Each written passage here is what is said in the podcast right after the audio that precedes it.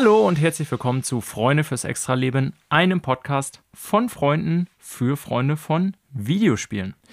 Ich bin Daniel, ich begrüße euch und mir gegenüber sitzt auf meinem iPad-Bildschirm wie immer der Manuel. Hallo Manuel an diesem wechselhaften Sonntag.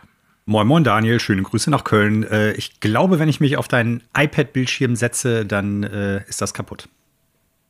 Äh, das kommt auf den Untergrund an, auf dem das iPad liegt äh, sprich, ob der nachgeben kann. Aber wahrscheinlich ja. Du bist jetzt zwar nicht äh, stark übergewichtig, aber bei deiner Größe ja schon mit einigen, einigem Gewicht versehen. Das ja. stimmt. Ähm, ja, aber zum Glück ist das ja nicht der Fall, äh, sondern äh, du erscheinst mir natürlich äh, frontalgesichtig auf meinem iPad, nicht mit dem Hinterteil. Ähm, ja, wir werden heute nicht über iPads und Gewichte reden, sondern wir werden natürlich über Videospiele reden. Schön. Und äh, ich sag mal so, die Branche ist im Moment ein bisschen in, ja, man könnte jetzt sagen Sommerschlaf, ähm, was news-technisch wahrscheinlich vor allen Dingen damit zusammenhängt, dass auch wenn keine E3 ist, äh, im Juni ein paar Ankündigungen zu erwarten sind, also schon mhm. sehr bald und wahrscheinlich uns dann ganze Flut an Nachrichten von diversen Streams, zum Beispiel von Microsoft und so erreicht.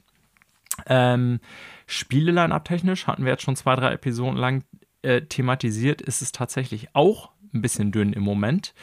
Aber keine Sorge, liebe Zuhörende, wir haben natürlich auch heute für euch ein äh, tolles und äh, kurz bis langweiliges Unterhaltungsprogramm geschnürt. Ähm, wie immer werden wir natürlich über die eine oder andere Nachricht sprechen. Es ist ja nicht so, als gäbe es gar nichts. Äh, es gab zum Beispiel in ja, ich sag mal, Anhang zu den ganzen äh, Fiskaljahreszahlen, äh, diverse QAs und Investorenkonferenzen, haben wir letzte Woche auch schon drüber angesprochen. Und äh, bei Sony wurde da noch einiges nachgeschoben, was so Investorengespräche angibt. Und da sind, ich sage mal, interessante Infos drin, wie so die zukünftige Ausrichtung von PlayStation dem Brand sein wird. Mhm. Darüber werden wir heute sprechen. Und Manuel, ich hatte es schon gesagt, ähm, wir werden auch über die E3 sprechen, also ich hatte E3 erwähnt, auch wenn ich nicht gesagt habe, dass wir über die E3 sprechen werden. Äh, die E3 findet ja nicht statt dieses Jahr und ja, wer weiß, ob sie jemals wieder stattfindet. Und äh, da die Branche, wie gesagt, so ein bisschen in ich sag mal, angespannten Hinterbein bald Losspringstellung ist oder so ein bisschen Sommerschlafmäßig oder so, äh, haben wir uns gedacht, äh, wir nutzen die Zeit mal, dass nicht ganz so viele Spiele und nicht ganz so viele Nachrichten im Moment über den Äther gehen und gucken uns mal die E3 an, da wir ja, ja schon, ich glaube, einige gesehen haben in unserem Leben, Manuel. Mhm. Und machen mal so eine Top- wird sich zeigen, fünf oder vielleicht auch ein paar mehr, je nachdem, wie es Überschneidungen bei uns gibt, der E3-Momente, die wir so mit der E3 verbinden. Jetzt waren wir beiden Pferde ja leider nie vor Ort, Manuel. Ne? Also bis nach Los Angeles auf die Messe haben wir es nie geschafft. Ähm, das ist natürlich insofern alles aus der Ferne betrachtet, aber ich denke, da gibt es doch die ein oder andere Anekdote, die es zu erzählen gibt. Und jetzt mal ganz ehrlich, also ich würde auch behaupten, für wie viel Prozent der E3-Zuschauer ist das aus der Ferne betrachtet? Also, weiß ich nicht. Als Publikumsmesse ist die ja eigentlich klein. Ich sage jetzt mal einfach eine Zahl: 99 Prozent. Davon ist auszugehen, ja. Ja.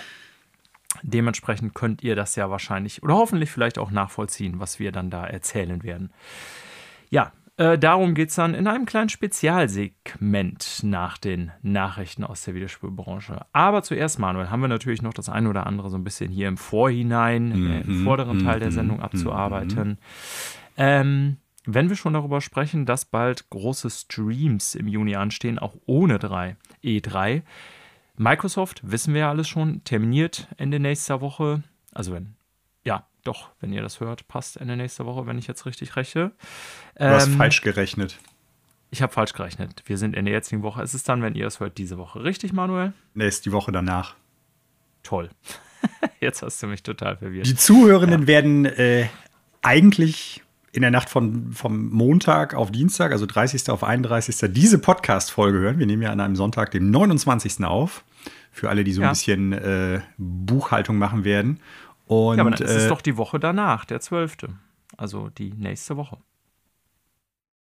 Äh, ja, jetzt ist die Frage, wie man die nächste Woche betitelt oder sowas, ne? Weil für mich wäre es Ja, die übernächste gut. Woche, weil das das Wochenende dann ist am 12., ne? Aber okay. Whatever. Also sagen wir mal, ihr hört die Folge hier zwischen dem 31.05. und dem 5.06. oder so, dann ist es für euch die darauf Uh, Daniel, was ist denn mit Leuten, die quasi diese Folge erst nach der Bethesda-Pressekonferenz, äh, also Microsoft und Bethesda-Pressekonferenz hören? Was machen wir da? Äh, die werden es gehört haben werden. Ah, okay. Ist völliger Quatsch, was ich gerade erzählt habe, aber ihr wisst, was ich meine. Whatever, du hast mich jetzt völlig aus dem Konzept Was ist das dann? gebracht. Plusquamperfekt? Ja, nee, also ja, aber falsches Plusquamperfekt. ah, okay. Ähm, ja, es steht ja neben Microsoft stehen noch so ein paar kleinere Streams an und wir hatten gemutmaßt die ganze Zeit, auch hier in dieser Sendung, dass es von Sony auch einen großen geben werde. Jetzt hat unter der Woche, Manuel, Sony tatsächlich eine State of Play angekündigt für aus unserer Sicht jetzt nächsten Donnerstag. Wir nehmen ja noch äh, am Sonntag auf, das heißt in der alten Woche. Na, die Woche beginnt ja bei mir mit einem Montag, zumindest in meiner Rechnung. Ähm, und dementsprechend ist das Donnerstag, der 2. Juni. Also vielleicht habt ihr diese Episode dann tatsächlich vorher gehört. Da gibt es ein State of Play zu deutscher Zeit um 12 Uhr leider erst, also nachts äh, 23.59 Uhr ist sie eingegeben. Effektiv heißt das äh, 0 Uhr zu Freitagmorgen sozusagen. Ja, da hatten wir uns ja auch drauf gefreut. Jetzt gibt es allerdings ein kleines Aber bei dem angekündigten State of Play Manuel, nämlich. Äh, ja, sehr wahrscheinlich, dass es, äh, und vielleicht ist das auch der Grund, warum sie es nicht so richtig in diesen ehemaligen E3-Zeitraum reingeschoben haben. Ja, es äh, scheinbar vor allen Dingen um Trommelwirbel äh, PSVR-Titel gehen sollte, also für PSVR 2, also das neue Virtual Reality Headset. Und äh, ja, Third-Party-Partner, wie man so schön sagt, also nicht um Sony Inhouse-Produktion, sondern halt von externen Entwicklern. Ja. Was jetzt nicht unbedingt heißt, dass es keine Exklusivtitel sein werden oder dass da nicht neue Spiele bei rumkommen oder sowas. Aber zumindest scheint das jetzt erstmal so ein kleiner Dämpfer für alle Leute zu sein, die erwartet haben, so, und jetzt äh, haut Sony die nächsten großen Titel für die kommenden anderthalb oder zwei Jahre raus oder kündigt da zumindest was an, abseits von God of War Ragnarok, von dem wir schon wissen, dass es angeblich noch dieses Jahr kommen soll. Ja, Ja. Ja, genau, das ist die äh, mögliche Enttäuschung, von, an die ich dachte, von der du sprichst. Ähm, es wird also keine Sony First Party Neuheiten geben und ja, das ist natürlich das, woran die meisten Leute denken, wenn es um Sony geht, Sony PlayStation. Jetzt hast du aber schon gesagt, ähm, Third-Party-Titel und PlayStation VR 2. Ich sage das jetzt mal aus meiner Sicht, also PlayStation VR. Ähm, wir wissen ja noch nicht, wann es genau kommen wird und Halbleiterkrise und so weiter. Ich bin da ja sehr skeptisch, was Hardware angeht im Moment. Wir hatten ja mal gemutmaßt, äh, dass es tatsächlich vielleicht noch in diesem Jahr der Zeitraum sein könnte. Ich würde ja eher vermuten, irgendwie Frühling nächsten Jahres. Aber das ist schon so eine Sache, auf die ich persönlich äh, Bock habe. Ist jetzt, glaube ich, nicht so für den Massenmarkt, aber also für jemanden wie mich oder so einen bestimmten Anteil der PlayStation-Spieler ist das, glaube ich, schon eine sehr interessante Sache, dass wir zum ersten Mal wirklich was sehen werden. Wir haben ja von Horizon so ein bisschen so ein Teaser-Ding da irgendwie bekommen und ähm, mir ist bewusst, dass natürlich VR zu zeigen, äh, nicht VR immer ein bisschen schwierig ist. Ähm, nichtsdestotrotz habe ich da durchaus Bock drauf.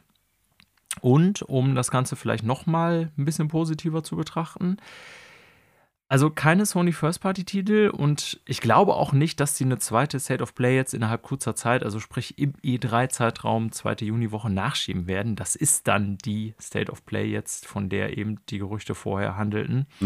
Ähm, jetzt gab es unter der Woche, äh, ich glaube, Geoff Keighley hat es getweetet, äh, eine ganz interessante Einschätzung von dem, dass er so meinte, ja, er würde nicht erwarten, dass es ähm, wie in der Vergangenheit viele von diesen Third-Party-Sachen geben wird, wie es ja teilweise von EA und äh, Bethesda und so, Mi- Bethesda gehört natürlich jetzt Microsoft, aber ihr wisst prinzipiell, was ich meine, schon gegeben hat, ähm, sondern dass er erwartet, dass äh, vieles eben Summer Games Fest, wink wink, und äh, die First Publish, also die First Party Streams sozusagen enthalten. Ne? Und da hätten wir zum Beispiel mal Sony und auch Microsoft ja eine Woche später.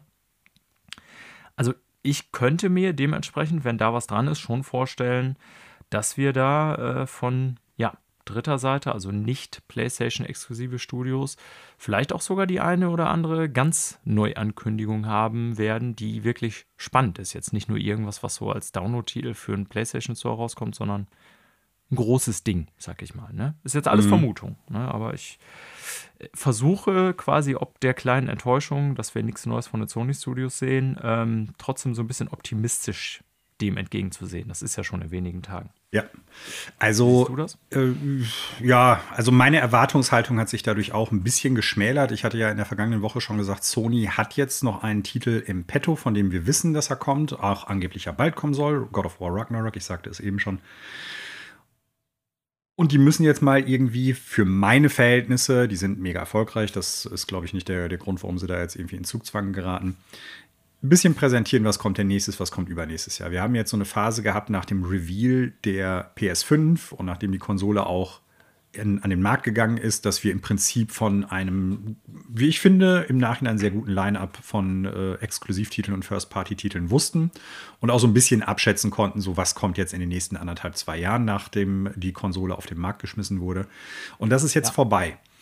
Ähm, es ist natürlich dann immer so diese, diese Luxusgier, die dahinter steckt. So, ich möchte aber auch wissen, was ich so nächstes und übernächstes Jahr eventuell spiele. Da wird es genug Titel geben. Wir befinden uns jetzt gerade in einer Phase, wo zunehmend Spiele angekündigt werden, die scheinbar dann auch wirklich nur Current Gen sind, also nur auf PS5, PC und Xbox Series S und X scheinbar rauskommen werden. Ähm, wo die Konsolen und die aktuelle PC-Technik dann auch mal ein bisschen die Muskeln spielen lassen kann und dann zeigen kann, was da eigentlich möglich ist.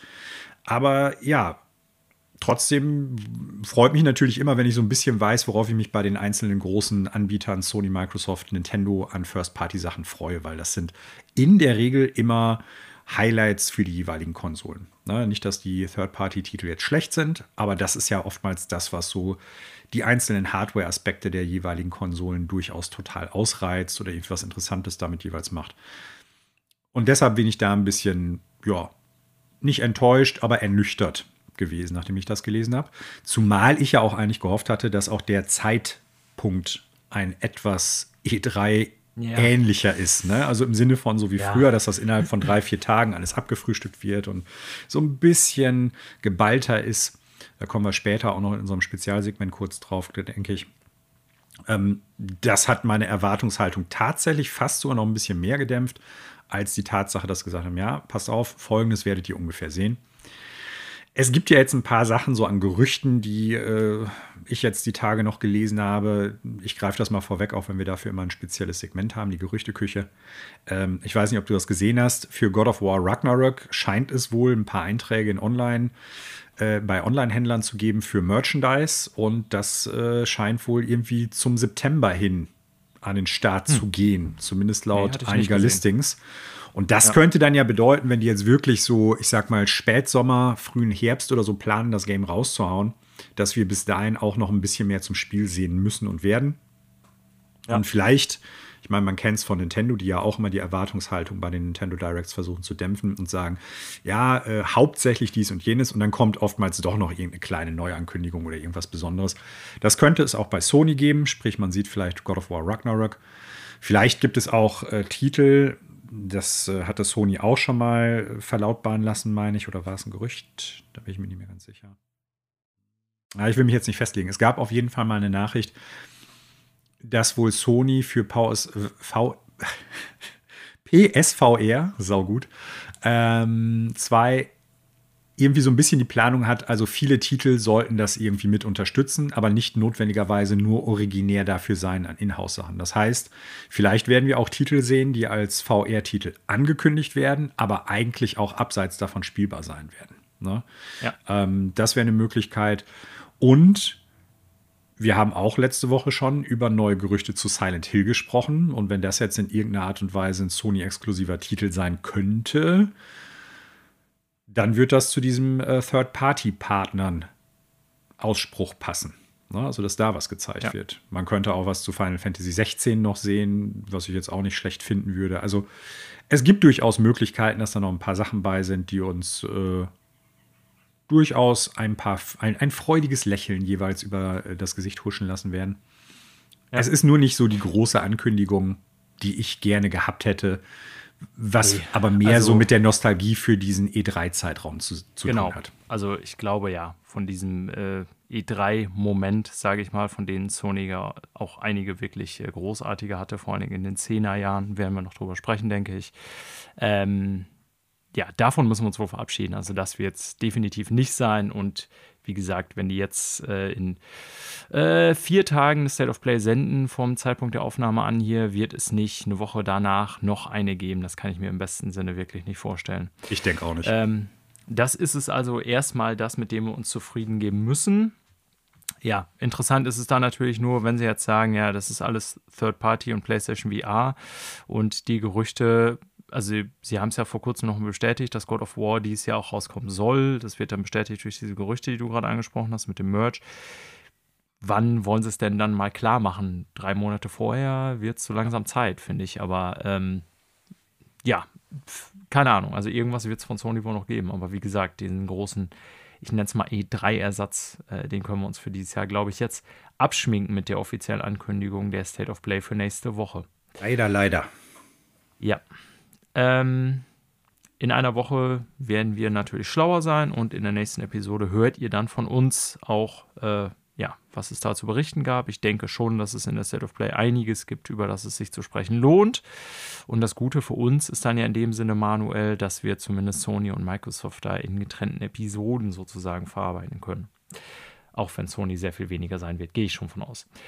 Ähm, wir bleiben noch mal kurz bei Sony, bevor wir hier äh, ja in unsere richtigen Segmente sozusagen einsteigen. Ähm, das will ich nur als so kleinen kleines Anhängsel zu einem Thema von letzte Woche äh, mit aufnehmen. Und zwar, wir haben Sony ja letzte Woche ordentlich, äh, ja, ich, ich sag mal, ordentlich kritisiert für die Ankündigungspolitik seines neuen PlayStation Plus Services mit dem äh, Essential, Extra und Premium Tiers und den entsprechenden Inhalten, die dann wirklich äh, da verfügbar sein werden oder nicht.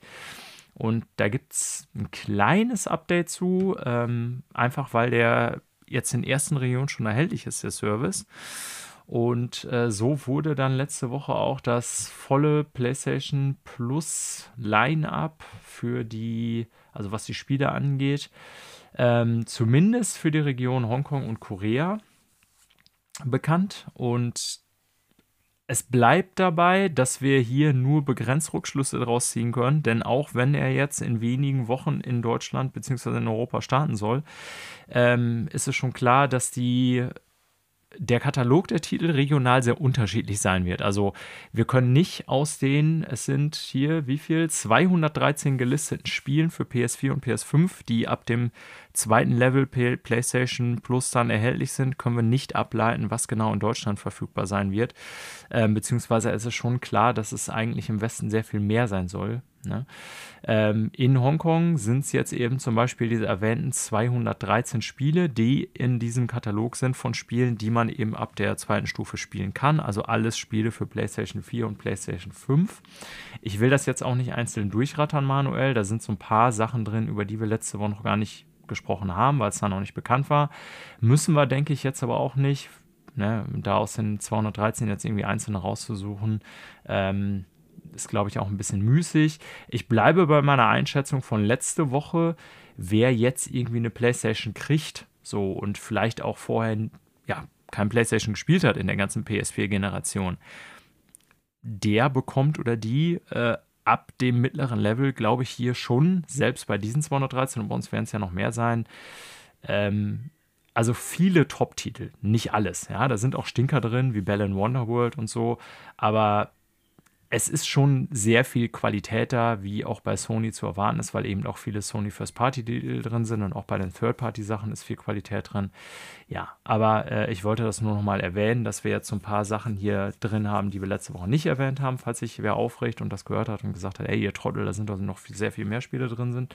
Ja, ne, aber das ist ja das, was wir kritisiert haben, dass Sony nicht ganz klar macht, was, wo, welche Spiele drin sind. Und das Line-up für Hongkong, was da jetzt spielbar ist, de facto, ja, das ist okay, aber es bleibt bei den, ich sag mal, enttäuschenden Aspekten, auch was die PlayStation 1-Spiele und sowas angeht, also den Classic Games-Katalog, wie es ja heißt, ähm, über das, also im Grunde schon die Einschätzung, die wir letzte Woche so besprochen hatten, meiner Meinung nach. Ja. Und deswegen, Manuel, weil es da gar nicht mehr viel zu sagen gibt und wir auch in drei Wochen ungefähr wieder darüber sprechen werden, frage ich dich einfach was anderes, nämlich äh, was wird denn hier gespielt? Ja, Daniel, das ist eine sehr schöne Frage und eine Frage, auf die ich eine Antwort habe, die dir vielleicht so die äh, Übelkeit ins Gesicht steigen lassen wird. Äh, ich bin wieder ganz stark bei Elden Ring drin. Oh. ich habe jetzt meinen zweiten, also, ja, ich habe meinen zweiten ja. Durchlauf beendet. Ähm, ich hatte ja schon mal gesagt, dass ich die, die Platinum da. Fug, du hast den schon beendet? Ja. Alter, was ist los mit dir? Ja, also nochmal, ich habe es ja schon mal vor ein paar Wochen gesagt, ne? Der geht dann sehr viel schneller. Das ist die eine Sache. Du weißt halt, was du machen musst. Du kennst die, die Bosse. Du äh, bist natürlich auch dementsprechend gelevelt im New Game Plus, wenn du es vorher halt gemacht hast. Und ich habe ja vorher wirklich alles mitgenommen, was im Spiel machbar ist. Minus ein, zwei Questlines für NPCs, die ich halt vergeigt habe. Die habe ich jetzt halt nachgeholt.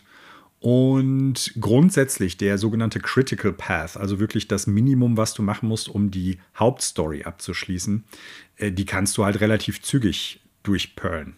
Vor allen Dingen, wenn du äh, irgendwie dich mit Leuten online zusammentust und das dann irgendwie machst. Das habe ich jetzt zwar nicht gemacht, aber auch da nochmal für dich als Mensch, der das mal wieder so immer wieder so ein bisschen anzockt, der, der Critical Path ist nicht so super lang. Also dafür brauchst du keine 100 Stunden. Dafür brauchst du nicht mal, würde ich sagen, 50 Stunden oder sowas, sondern äh, durchaus ah. weniger. Ähm, du wirst natürlich da teilweise dann stärker auf Granit beißen, als wenn du jetzt in der Welt ganz viel noch so erkundest, Items suchst, ein bisschen Levels und so. Das ist ganz klar. Aber grundsätzlich ist das machbar, weil du gar nicht so super viele Bosse legen musst. Da sind schon ein paar Brocken dabei, ganz klar. Aber das ist alles machbar. Und so die, die wirklich schwereren Bosse, die sind in der Regel optional. Also da ist. Äh, ich muss mal eben kurz, lass mich, lass mich mal eben kurz durchzählen. Eins, zwei, drei, vier, fünf, fünf. Zählen sechs, ist immer guter sieben, Content. Acht, neun, wenn ich mich nicht verzählt habe, musst du äh, in dem gesamten Spiel, also sind neun Bosse, musst du machen. Okay, das war mir gar nicht bewusst. Also, ja, ich, mir war natürlich schon klar, dass äh, ein zweiter Durchlauf, hattest du ja auch schon gesagt, äh, sehr viel kürzer sein wird und dass du da auch nicht mehr dann alles machst, genau. was du ja in deinem äh, ersten Run, glaube ich, so zumindest versucht hast. Ne? Ja, Wie gesagt, also ich habe jedes Dungeon so. gemacht, ja, ja. Ja. jeden Boss und äh, das brauchst du im zweiten, also brauchst du natürlich eigentlich auch im ersten nicht, aber äh, du bist super, super viel schneller da drin und äh, gleichzeitig gibt es auch die, gibt's da die Möglichkeit dann natürlich, dass du dich mit, mit äh, Sachen auseinandersetzen kannst, irgendwie, wie schaffe ich diese Questline doch, weil ich die jetzt beim ersten ja. Mal vergeigt habe und so was alles, dann äh, kann, also lasse ich mich ja auch dann durchaus mal spoilern. Und das habe ich bei den anderen From Software Games auch so gemacht. Und warum ich jetzt aber tatsächlich noch ein bisschen mehr eingestiegen bin wieder, Einfach weil das wirklich super viel Spaß macht. Und was ich früher in den anderen Spielen, also in der Dark Souls-Serie und auch in Bloodborne nicht unbedingt gemacht habe, ist einfach mal gucken, welche alternativen Möglichkeiten gibt es halt gameplay-technisch. Ähm, wir hatten ja in der Spezialepisode mit Ingo auch schon darüber gesprochen. Man nimmt sich dann im Prinzip immer was vor. Ich nehme jetzt eine andere Waffe, ein anderes, äh, ein anderes Bild. Also ich level anders, nehme andere Werte und andere äh, Charaktereigenschaften und sowas alles. Und schlussendlich bleibt man dann doch irgendwie wieder bei dem, was man eigentlich aus den alten Teilen gut gefunden hat. Und das habe ich jetzt tatsächlich umgeswitcht und bin jetzt auf eine äh, auf ein anderes Strength-Bild umge äh, äh draufgesprungen und jetzt ja. bin ich an einem Punkt, wo ich teilweise die Bosse wirklich mit vier Schlägen oder so kaputt mache. Und äh, ah, das äh, verschnellt, also beschleunigt die ganze Sache natürlich auch noch unglaublich. Ja, vier ja. ist jetzt vielleicht ein bisschen übertrieben, aber sechs oder so. Und ja. ähm, das, das macht einfach mega viel Spaß, zu gucken, welche Kombinationen aus welchen Waffen, wenn du hier was levelst, da irgendwie ein bestimmtes äh, Item noch benutzt, ein Consumable, irgendwie äh, einen Zauberspruch noch irgendwie nimmst, um da irgendwie was zu machen. Das ist tatsächlich eine Sache, die mich jetzt so ein bisschen gehuckt hat, was ich vorher so nicht hatte. Und so mit offenen Augen noch mal so durchrennen und dann noch mal genau gucken, wo sind denn irgendwie Punkte, wo die Story tatsächlich im Hintergrund weiterläuft, ohne dass man das beim ersten Mal wirklich schnallt. Und da gibt es Sachen, wenn man die Augen aufmacht, also das ist wirklich unfassbar, wie gut das alles ineinander greift. wie diese Welt strukturiert ist, welcher Charakter was wie, also welche Funktion hat, ähm, wo sich das überschneidet, das wird einem so beim ersten Mal nicht notwendigerweise bewusst, oder ist mir zumindest nicht. Und äh, jetzt wird einem da ganz viel nochmal klar und das ist wirklich, unterstreicht nochmal, wie durchdacht die gesamte Welt in Verbindung mit der Hintergrundgeschichte, dem sogenannten Lore, dem Plot und der Story einfach sind. Also da sind Sachen bei gewesen, wo dann mein, mein Kopf aufgeklappt ist und sich mein Gehirn verabschiedet hat, weil ich dachte, das kann nicht sein, dass die so weit gedacht haben. Und das haben sie. Das ist, das ist wirklich verrückt. Ja, ah. Elden Ring weiterhin. Ja. Ein bisschen Kirby, weiterhin auch gut. Ja, ja. Okay. Ja, ich hatte auch damit, also du hast ja alle äh, Souls-Spiele auch irgendwie mehr als einmal durchgespielt. Ähm, ja. Da hatte ich ganz sicher mit gerechnet, selbst bei so einem großen Spiel wie Elden Ring, zumal man, wie gesagt, ja den zweiten Durchlauf dann auch ein bisschen kürzer halten kann. Ähm, aber dass das jetzt direkt passiert, hätte ich auch nicht unbedingt gedacht. Aber ja, gut, wie gesagt, es kommt halt im Moment auch nicht so viel raus. Und ja, ich meine, ja, ich, äh, Weißt du, mir tut das ja so ein bisschen auch für unsere Zuhörenden und eigentlich auch für meinen Backlog in der Seele weh, das sagen zu müssen. Aber das Spiel ist wirklich einfach so gut und macht so viel Spaß, dass ich davon jetzt gerade einfach mehr möchte. Im Sinne von, äh, ich spiele dieses Spiel weiter. Du. Und ich habe ja auch noch Spiele wie zum Beispiel Ghostwire Tokyo, wo ich so gar nicht weiter zocke. Nicht, weil es ein schlechtes Spiel ist oder sowas. Im Gegenteil, mir gefällt die Welt total gut. Aber ähm, es ist wirklich so, dass dieses Spiel mich so gehuckt hat. Ne? Und ja, du, äh, es ist ja auch völlig okay. Also wir sind hier, wir wollen jetzt nicht irgendwie jede Episode Elden Ring äh, Game machen, aber wir können, glaube ich, sagen, dass das ja auch eins der ein, ein Dekadenspiel ist, ne? das, das es äh, nicht so häufig gibt, so auch vom kulturellen Einschlag, glaube ich. Davon bin ich immer stärker überzeugt, ja. Ähm, und ja, ich glaube auch, da wir eben äh, hier keine Professionellen sind, die sozusagen abbilden müssen, das und das Spiel ist gerade rausgekommen oder dies und das oder wie auch immer, ähm, dass das durchaus ein Teil der Spielerschaft so abbildet. Ne, jetzt sind natürlich nicht, ich sag mal, irgendwie 80 Prozent des Marktes irgendwie alle so from Fans wie du, wobei die Elden Ring-Verkaufszahlen ja auch zumindest sagen, dass es äh, ein absoluter Mainstream-Titel ist. Ähm, ich glaube aber, dass es tatsächlich bei gar nicht so wenigen so ist, dass die immer noch voll in dem Tunnel drin sind, was wie gesagt auch so ein bisschen an der Veröffentlichung in diesem Jahr liegt und so weiter und so fort. Ähm, und dann bleiben halt andere Spiele liegen und das ist auch völlig okay. Ne? Wir machen das hier irgendwie nicht, um irgendwelche Vorgaben zu erfüllen, sondern wir machen das hier so, wie wir das äh, empfinden als Videospieler. Und wenn das nun mal bei dir so ist, dass du im Moment das nach wie vor am liebsten spielst, auch nach wahrscheinlich über 200 Stunden. Ähm, die Stundenzahl halt werde ich, ich werde auf die Stundenzahl nie wieder eingehen. Also ja Nein. gut, äh, das ist ja, mein Gott, wir haben beide diverse Monster Hunter Titel ja. für, ich weiß also nicht. so weit bin ich noch nicht. Stunden so weit bin ich. Ne? Ich wollte gerade sagen, also das ist jetzt nichts, was mich schockieren kann. Und ich finde, der Anreiz ist dann ja schon oft auch ähnlich. Ne? Bei Monster Hunter fängst du dann auch irgendwann an. So, was kann ich jetzt noch für einen Waffentypen hochleveln und irgendwie äh, welche Waffenbäume ausbauen und so weiter. Ja. Äh, dann spielst du die nochmal gleichen Monster nochmal 30 Mal, um irgendwelche Items zu sammeln. ähm, das ist halt auch der Reiz an solchen Spielen, ja. dass du mit den Builds irgendwie dann ein bisschen experimentieren kannst. Was ich sagen kann, da habe ich die Tage noch mal drüber nachgedacht, vielleicht ist das ein bisschen interessanter für unsere Zuhörenden so und soll der ganzen Sache noch mal einen anderen Drall geben. Ähm, Breath of the Wild 2 ist ja verschoben worden auf nächstes Jahr. Das heißt, da wird es jetzt nicht die große Konkurrenz für Elden Ring geben, wenn es um die Frage geht, äh, Game of the Year diesbezüglich. Und ich glaube, beide Spiele können weil bei Breath of the Wild 2 wissen wir es ja noch nicht hundertprozentig, äh, können auf jeden Fall da unter Umständen wieder in so eine ja, Kopf-an-Kopf-Geschichte geraten. Ja. Ähm, ich glaube, vieles, was Elden Ring jetzt stark gemacht hat, wird sich in Breath of the Wild 2 leider nicht für mich wiederfinden. Brauche ich jetzt nicht ins Detail gehen, was es ist.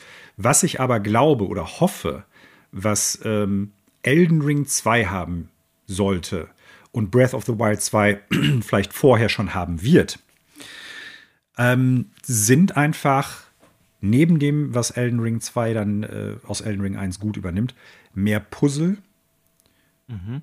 und mehr Rätsel. Okay. Da sind ein paar von den Elden Ring drin. Das äh, hat mir auch immer gut gefallen. Also einige Dungeons sind so Trick-Dungeons, wo du dann halt rausfinden musst, wie komme ich da jetzt äh, was weiß ich, in den nächsten Raum rein oder wo ist der Weg zum Boss und sowas alles. Das ist alles super cool und das könnte von mir aus noch etwas stärker sein. Und ja. ich sag mal so, das war ja immer eine, eine Stärke der Zelda-Serie. Mal abgesehen ja. von Skyward Sword meines Erachtens nach und äh, Breath of the Wild. Und äh, da Breath of the Wild das ja nicht wirklich hatte, klar, du hast halt so Schreine gehabt, wo dann so Mini-Puzzle drin waren, aber nicht jetzt irgendwie eingebettet in äh, die generelle Welt oder halt Dungeons oder so. Hoffe ich, dass die sagen, wenn wir schon eine, also eine Landkarte kriegen, die im Prinzip so ein bisschen recycelt ist, dass die dann halt Dungeons da reinpacken und halt mehr Puzzle, die nicht nur so kleine Segmente darstellen wie in den Schreinen, sondern wirklich größere Zusammenhänge. Ne? Also irgendwo finde ich ja. ein Item, das kann ich woanders in der Welt da und dafür nutzen, dann öffnet sich irgendwie ein Pfad. Das hat Elden Ring. Davon würde ich mir aber wünschen, einfach noch mehr. Und okay. ich hoffe so ein bisschen, das wäre super cool, dass Breath of the Wild 2 das vielleicht haben wird. Das fände ich sehr, sehr cool. Das würde mich freuen. Und, äh, ich könnte ja. es mir tatsächlich sogar gut vorstellen, da unabhängig von Elden Ring, was jetzt erst raus ist, und die sind ja schon einige Zeit in der Entwicklung, ja auch bei Teil 1 viele bemängelt haben, dass eben es nur diese Mini-Dungeons quasi gibt oder ja. diese Mini-Puzzle. Ne? Ja. Okay, ja, Manuel und Elden Ring, eine never-ending Story. Ja. Aber gut, ich, äh, na, es freut mich auch. Äh, ich habe ja auch äh, erwartet, dass das ein großes Titel für, äh, ein großer Titel für alle From Software Fans sein wird. Ja. Ähm, Was gibt es bei dir in der Spielesaison? Genau. das hast du toll hergeleitet. Ähm, ja, ich spiele, äh, habe tatsächlich letzte Woche zumindest mal einen Abend Videospiele gespielt. Im hm. Moment komme ich zu sehr wenig, wie gesagt. War jetzt auch schon wieder zwei, drei Tage weg, weil 65. Geburtstag, 60. Geburtstag, Junggesellenabschied. Boah, du wirst aber schnell alt. Einmal Prüfung, Abitur, dies, das, genau. Ähm, aber ich habe mir zumindest einen kompletten Abend Zeit genommen, um die neue Season Destiny mal anzuspielen. Ne, das ist ja, ja, eben mein ich will nicht sagen Daily Game, aber schon so, wenn man das die letzten Jahre betrachtet, mein wöchentliches Game, ähm, wo ich immer wieder reinschaue, auch seit sehr geraumer Zeit sehr regelmäßig. Und da hat jetzt wieder mal eine neue Season angefangen und ich will jetzt hier nicht die Nicht-Destiny-Spieler wieder mit dem Spielemodell bei Destiny langweilen oder so. Da hat sich tatsächlich auch nicht viel dran geändert. Ich habe auch tatsächlich nur erste Eindrücke, weil gestern zum Beispiel ist der neue Dungeon, nein, Entschuldigung, vorgestern, wir haben ja Sonntag, Freitag, ist der neue Dungeon online gegangen. Da ich aber das ganze Wochenende wieder weg war, konnte ich den auch noch nicht spielen, werde das wahrscheinlich Anfang der Woche hoffentlich nachholen können. Ähm, also Dungeon sind so vielleicht für Leute, die das noch nie gehört haben, in Destiny so äh, kleinere Raids, die dann auch zu dritt gemacht werden. Ne? Also Raids okay. sind ja sechs, sechs Spieleraktivitäten mhm. in Destiny, die dann auch, ähm, ja, so ich sag mal, der, die, die Krone des PvE-Contents sind und wo dann, wenn ein neuer Raid rauskommt, was ja im Normalfall einmal im Jahr ist, ähm, dann auch wirklich sich die ganze Community zusammenfindet und dann dieses World's First Race es gibt und das gestreamt wird und immer Platz 1 bei Twitch ist und bla bla bla. Das sind so die, das ist so, ja, wenn der Raid erscheint, ist immer der, der große Destiny-Feiertag jedes Jahr im besten Fall. Und wenn ein neuer Dungeon erscheint, das ist so, ich sag mal, die kleinere Variante davon. Ne? Das spielt man halt so dritt. Das dauert nicht so lange, bis man das das erste Mal durch hat. Die sind ein bisschen leichter, ähm, aber oft genauso cool. Und zu dem kann ich jetzt leider noch nichts sagen, weil, wie gesagt, war nicht da. Ähm, aber generell die neue Season ist halt äh, Destiny 2. Die haben an dem Spielmodell so jetzt nichts geändert zu dieser Season. Das tun sie auch nie, wenn eine kleine Season erscheint. Das machen die eigentlich, wenn dann, immer nur zu den großen Erweiterungen. Ähm, also was, vielleicht ganz wenige Worte dazu, was Destiny wirklich gut hinbekommt, meiner Meinung nach mittlerweile, und das können sie aber auch nur, weil es das Spiel wirklich schon seit Jahren gibt, ist, dass die quasi eine Story forterzählen, fast schon eine Art wie eine Serie. Dann tauchen auf einmal jetzt äh, ein ganz wichtiger Charakter wieder auf, der irgendwie, ja, vor, och, wann waren das, zu welcher Erweiterung? Vor, ja, Destiny 2 Ursprungsversion das ist auch schon fünf Jahre her oder so, da eine wichtige Rolle spielte und äh, der dann eine Zeit lang sozusagen irgendwie von der Bildfläche verschwunden war oder damals es auch so ein paar lose Enden gab, wo man nicht wusste, was passiert da jetzt genau. Und äh, das ist mir direkt zu Dienstag aufgefallen, dass ich so dachte, Alter, das ist schon krass für jemanden wie mich, der ja, das halt schon jahrelang spielt. Und nachdem die, ich habe das ja schon mehrfach gelobt, jetzt, dass sie die letzten zwei, drei Jahre wirklich es auf die Kette kriegen, eine Story zu erzählen, ist das wirklich mittlerweile, ja, hat das so einen Seriencharakter. Mhm. So, dass es so viele Verbindungen und wieder erscheinende Charaktere und Rückgriffe auf die Vergangenheit, dann aber gleichzeitig natürlich auch Neuentwicklungen gibt Und wie gesagt, das geht halt nur, weil es das schon eine gewisse Zeit lang gibt, sonst ist sowas halt gar nicht möglich. Ne? Und ähm, das ist natürlich für Leute wie mich, die das lange spielen, super cool. Ähm, auch, dass sich diese ganzen Charaktere weiterentwickeln, dass einige Hauptcharaktere schon tot sind und so weiter und so fort. Ähm, das ist für Leute, die gar nichts peilen äh, und dann neu reinkommen, glaube ich, dann ein bisschen anstrengend oder vielleicht ja einfach so im besten Fall, dass sie es nicht checken, aber denken, ja, interessant, ich spiele es mal weiter. Also ist Vor- und Nachteil, glaube ich, für das Spiel. Aber storytechnisch finde ich, ist Destiny tatsächlich echt seit zwei Jahren auf einem wirklich hohen Niveau. Gameplay-technisch, was ich bisher sagen kann, hat sich nichts geändert. Und da muss ich auch sagen, so ihre Kernaktivitäten, da müssten sie mal was erneuern und das bemängeln mhm. Spieler eigentlich auch schon seit. Also die machen immer wieder, ne, es gibt neue Waffen und neue Balancing-Patches und bla bla bla, aber es fehlt da mal wieder so, so ein so ein, so ein ganz neuer Modus oder so, den es noch gar nicht gibt oder irgendwas. Ähm, aber das, da habe ich jetzt bei so einer Season auch nicht mitgerechnet. Das sind, wenn dann, die großen Erweiterungen. Aber da merkt man schon, okay, das Modell besteht jetzt seit einiger Zeit. Das ist auch gut. Aber irgendwann wird auch ein gutes Modell langweilig. Ne? Und ich glaube, da müssen sich jetzt schon zu Ende des Jahres, wenn eine große Erweiterung kommen soll, wieder mal was ganz Neues raushauen, so gameplay-technisch. Mhm. Äh, ich hatte gerade noch eine Frage auf dem, auf dem Pin. Warte mal eben ganz kurz. Du hast ja mal gesagt, eigentlich äh, auch so kleinere Sachen versucht, da wird versucht, immer die Story so ein bisschen voranzutreiben. Das ist jetzt auch wieder so, ne? Weil du ja gerade sagtest, genau. da ist jetzt ein Charakter ja. aufgetaucht, der jetzt äh, vorher schon mal irgendwann verschwunden ist oder wo man nicht ganz klar hatte, was Phase ist mit dem oder so. Ja. Ähm, lohnt sich das dann, sag ich mal, für Leute, die so, ja, ich weiß gar nicht, also die Destiny ganz gut finden, aber jetzt nicht so richtig drin sind in dem Lore? Oder äh, würdest du sagen, da ist der Gameplay-Aspekt der, der viel stärkere Punkt, der die Leute eigentlich reinziehen sollte und sehr wahrscheinlich auch macht? Ja, aber also ich glaube schon. Also wie gesagt, ähm, ich bin selber nicht so ganz sicher, wieso die Zugänglichkeit ist für Leute, die das nie gespielt haben, weil da kommen da eine ganze Menge Charaktere vor, wo du überhaupt nicht raffst, wer das ist. Mhm. Ähm, aber ich glaube, wenn du schon mal Destiny 2 zum Beispiel zum Anfang gespielt hast und hä, den Typen, den kenne ich doch, ähm, was ist da jetzt irgendwie, warum ist der auf einmal wieder da oder was ist da jetzt so die Sache? dann checkst du vielleicht nicht die ganzen Zusammenhänge, aber ich glaube schon, dass das zumindest Interesse erzeugen kann. Und die Art und Weise, wie so Destiny diese einzelnen Kapitel, sage ich mal, mittlerweile erzählt, ist, finde ich, auch nicht schlecht gemacht. Mhm. Ich sag mal auf Videospielniveau. Ne? Das ist jetzt keine irgendwie HBO-Serie, die du dir am Stück reinziehen würdest, mit Sicherheit nicht. Ähm, aber es gibt auch eine Menge Spiele, die das sehr viel schlechter machen, sagen wir es mal so. Also da sind irgendwie keine Cringe-Momente oder sowas dabei. Und ansonsten funktioniert Destiny Lore tatsächlich immer so auf verschiedenen Ebenen. Ne? Es gibt das, was im Spiel ist, so auch in Form von Zwischensequenzen und dann irgendwie, was dir so NPCs erzählen und so weiter, dann als Dialog wirklich. Also ist ja ein sehr dialoglastiges Spiel auch. Also ich weiß nicht, wie viele Zeilen an Dialog die in jeder Erweiterung haben, aber sehr viele auf jeden Fall.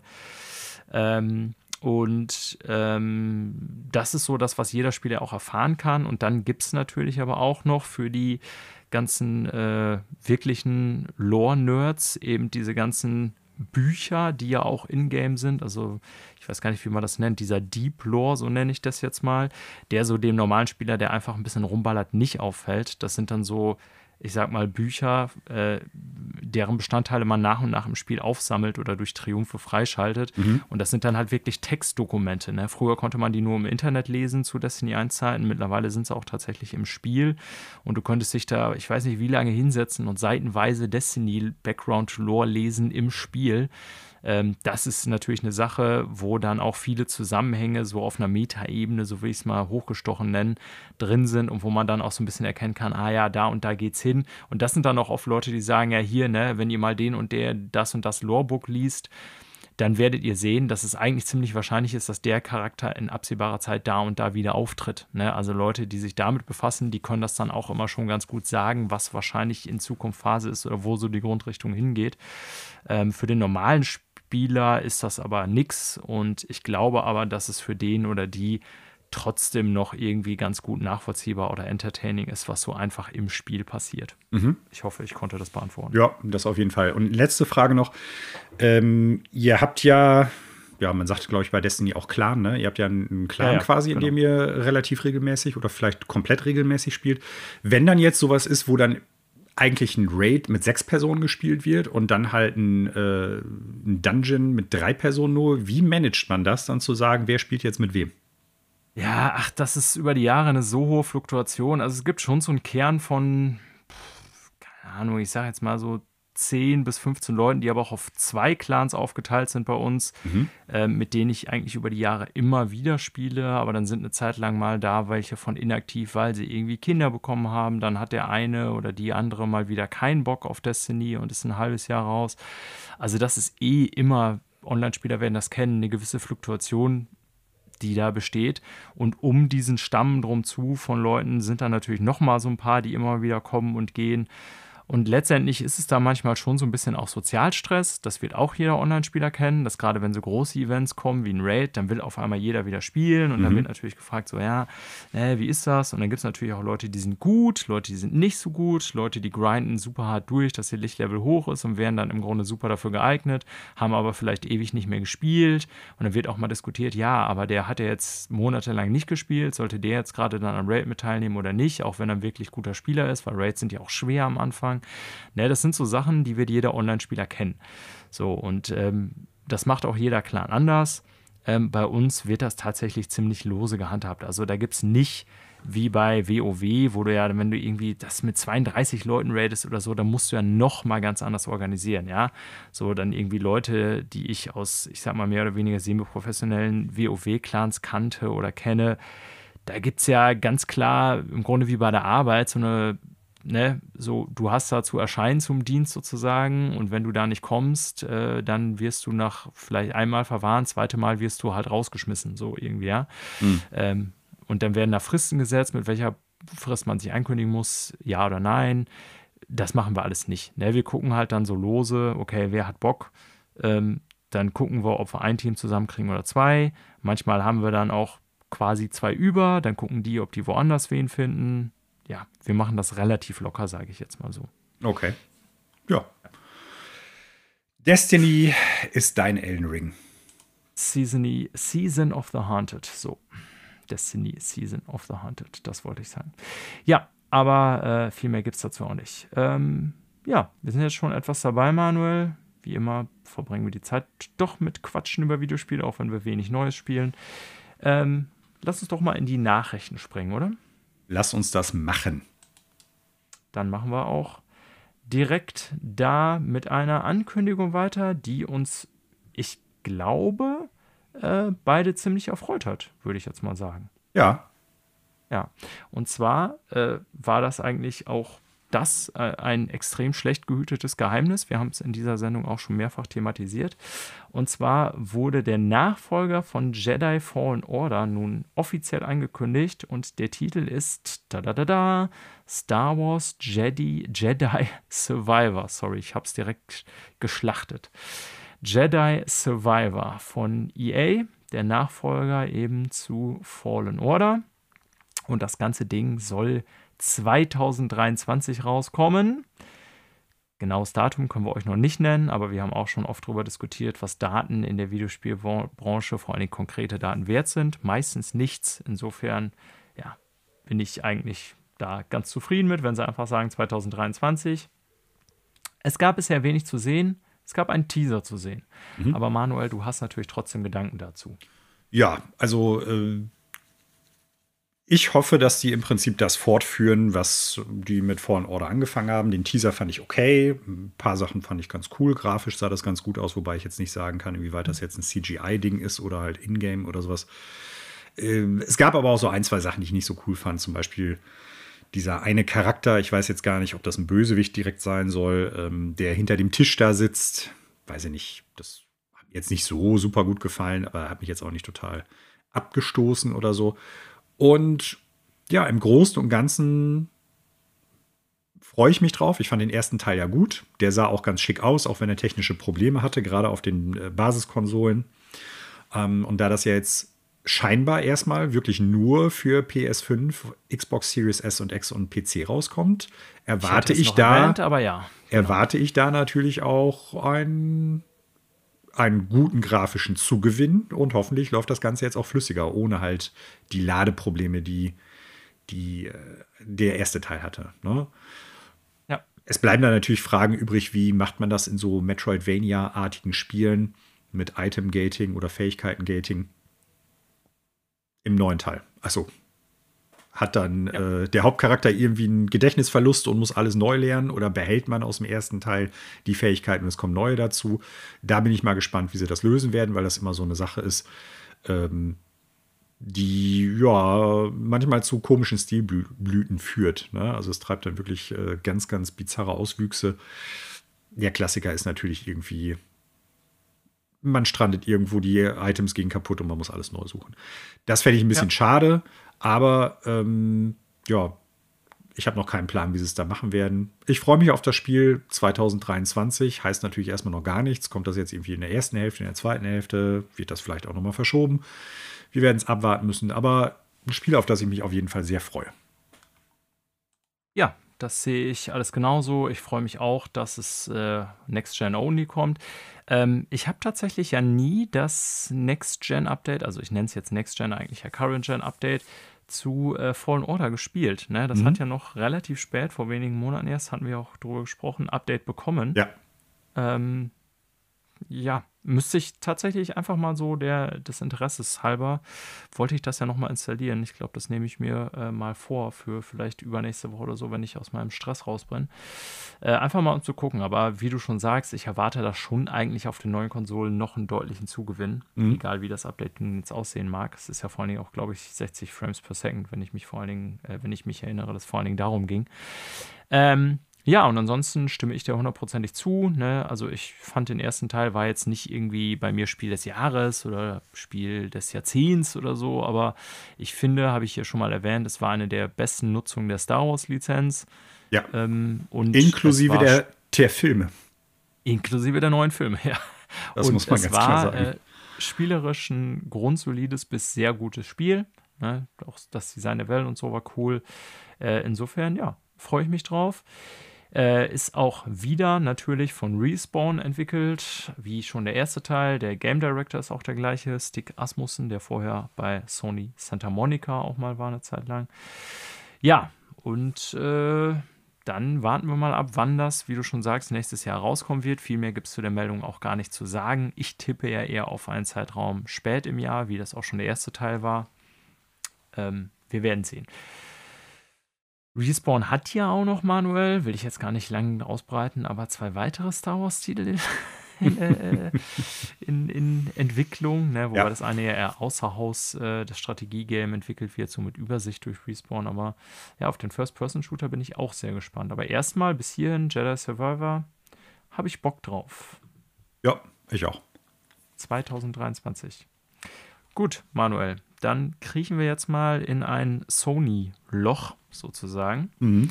Ähm, wir reden relativ oft über Sony. Das, ja, haben wir, glaube ich, auch schon mal erwähnt, liegt nicht daran, dass wir jetzt irgendwie größere Sony-Fanboys sind oder was weiß ich was. Also wenn man danach ginge, so nach unserer Kindheit, müssen wir eigentlich nur über Nintendo reden, weil wir beide eigentlich so richtige Nintendo-Kinder waren als äh, kleine Kinder. Ähm, ja, es ist einfach so, dass im Moment es mehr von Sony wieder zu berichten gibt. Microsoft hat jetzt wirklich für längere Zeit nicht wirklich für Schlagzeilen gesorgt, im Positiven wie im Negativen. Das wird sich, denke ich, dramatisch ändern mit Ende nächster Woche. Da werden wir ganz viel über Microsoft reden, im Anschluss an deren Stream, mhm. weil da wird es ja, ja, ich denke mal, dicke Kaliber geben. Ja, wobei ich, wobei ja. ich sagen muss, das hat, glaube ich, auch was damit zu tun. Wir haben da früher schon mal drüber geredet wie die unterschiedlichen Marketingstrategien von den beiden sind. Ne? Auf also jeden Fall. Sony Klar, ist ja eher so ausgerichtet, so. dass die viele kleine Snippets raushauen. Du hast viele Blog-Einträge, ja. du hast viele kleinere News-Sachen. Und Microsoft. Also Interviews irgendwie, dass sie einfach so Sachen raushauen, so völlig random, die eigentlich wichtig sind. Ja, ja und Microsoft haut dann mal eben irgendwie 68 äh, Milliarden aus, raus, um äh, Activision zu kaufen. So, das ist dann deren große Neuigkeit. Ne? Also ich will damit nicht sagen, das eine ist besser als das andere, sondern ich will das einfach nur mal in Relation stellen, so nach dem Motto, wir sprechen viel über Sony, das, was du auch schon gerade sagtest, weil wir äh, totale Sony-Fans sind und Microsoft schlecht finden. Überhaupt nicht. Ich versuche, ich glaube, das machst du auch, eigentlich immer sehr objektiv an die Sachen ranzugehen, so gut es halt irgendwie möglich ist. Nur wie gesagt, Sony hat fast jede Woche irgendein kleines Snippet an Neuigkeiten. Ne? Das ist nicht unbedingt viel, das ist dann mal irgendwie ein Line-Up-Update äh, zum PS Plus-Katalog, der jetzt bald kommen wird. Da reden wir dann drüber. Und das macht Microsoft halt nicht notwendigerweise. Nichtsdestotrotz, Microsoft hat aktuell auch meines Erachtens nach nicht so viel, worüber die sprechen können. Wir haben die Tage erst noch darüber geredet, dass zwei große Spiele, die dieses Jahr noch kommen sollten, verschoben worden sind. Auch da werden wir jetzt in der nächsten Zeit erstmal, glaube ich, nicht mehr so viel drüber reden können. Ja. Wir müssen abwarten, was die Pressekonferenz bzw. der Stream ähm, jetzt die Tage noch bringen wird. Aber ja, es ist eine unterschiedliche Marktstrategie und eine unterschiedliche Ausrichtung auch. Genau, also gebe ich dir mit allem völlig recht und hinzu kommt, und ich denke, hoffe, dass wir das ja auch glaubwürdig verkörpern, dass wir auch immer selber sagen, dass wir nicht verstehen können, wie man Fan von einer Firma sein kann, weil die letztendlich also alle unser Geld haben wollen. Und wir, glaube ich, kritisieren Sony auch oft genug für das, was sie unserer Meinung nach falsch machen. Ja. Loben natürlich auch, ne? Oder freuen uns auf Spiele oder so. Die machen ja nicht Ganz alles klar. falsch. Ja. Nun gut, wie auch immer. Äh, Sony ähm, hatte ja vor kurzem Fiskaljahreszahlen rausgehauen. Äh, Microsofts kommen ja ein bisschen später, hatten wir gesagt. Und äh, auch da bei Sony gab es, wie auch bei Nintendo, ähm, noch einige ja, Investoren-Relations im Nachhinein, also QAs sind das dann ganz oft, wo dann halt Investoren Fragen stellen können. Die sind auch nicht öffentlich, ne? das ist dann meist eben den Shareholdern vorbehalten. Also es kommt drauf an, teilweise sind die dann, also selten äh, sind die jetzt, ich sag mal, dass die öffentlich gestreamt werden, aber dann gibt es halt immer die schriftlichen Zusammenfassungen der QAs, die die, glaube ich, veröffentlichen müssen. Teilweise gibt es dann auch mal so In-Reports im Sinne von Videos und so, aber das ist jetzt nicht irgendwas, was ihr im Stream schauen könnt. Aber weil das eben da um Kohle geht, um Leute von, ja, die eben den Firmen entsprechend Geld geben, ähm, ist es ja, und das haben wir in dieser Sendung auch schon öfter gesagt, immer öfter so, dass da sehr interessante Dinge rauskommen, weil die Leute, die Geld mit diesen Firmen verdienen, wollen natürlich auch wissen, okay, womit verdienen wir in der Zukunft unser Geld? Und dann müssen die Herren, die da in den Etagen sitzen und äh, verantwortlich für Programm und Gestaltung der Zukunft sind, eben auch öfters mal Hosen runterlassen und sagen, ja, so und so stellen wir das, uns das vor, dass wir euch im nächsten Jahr einen fetten Profit einfahren.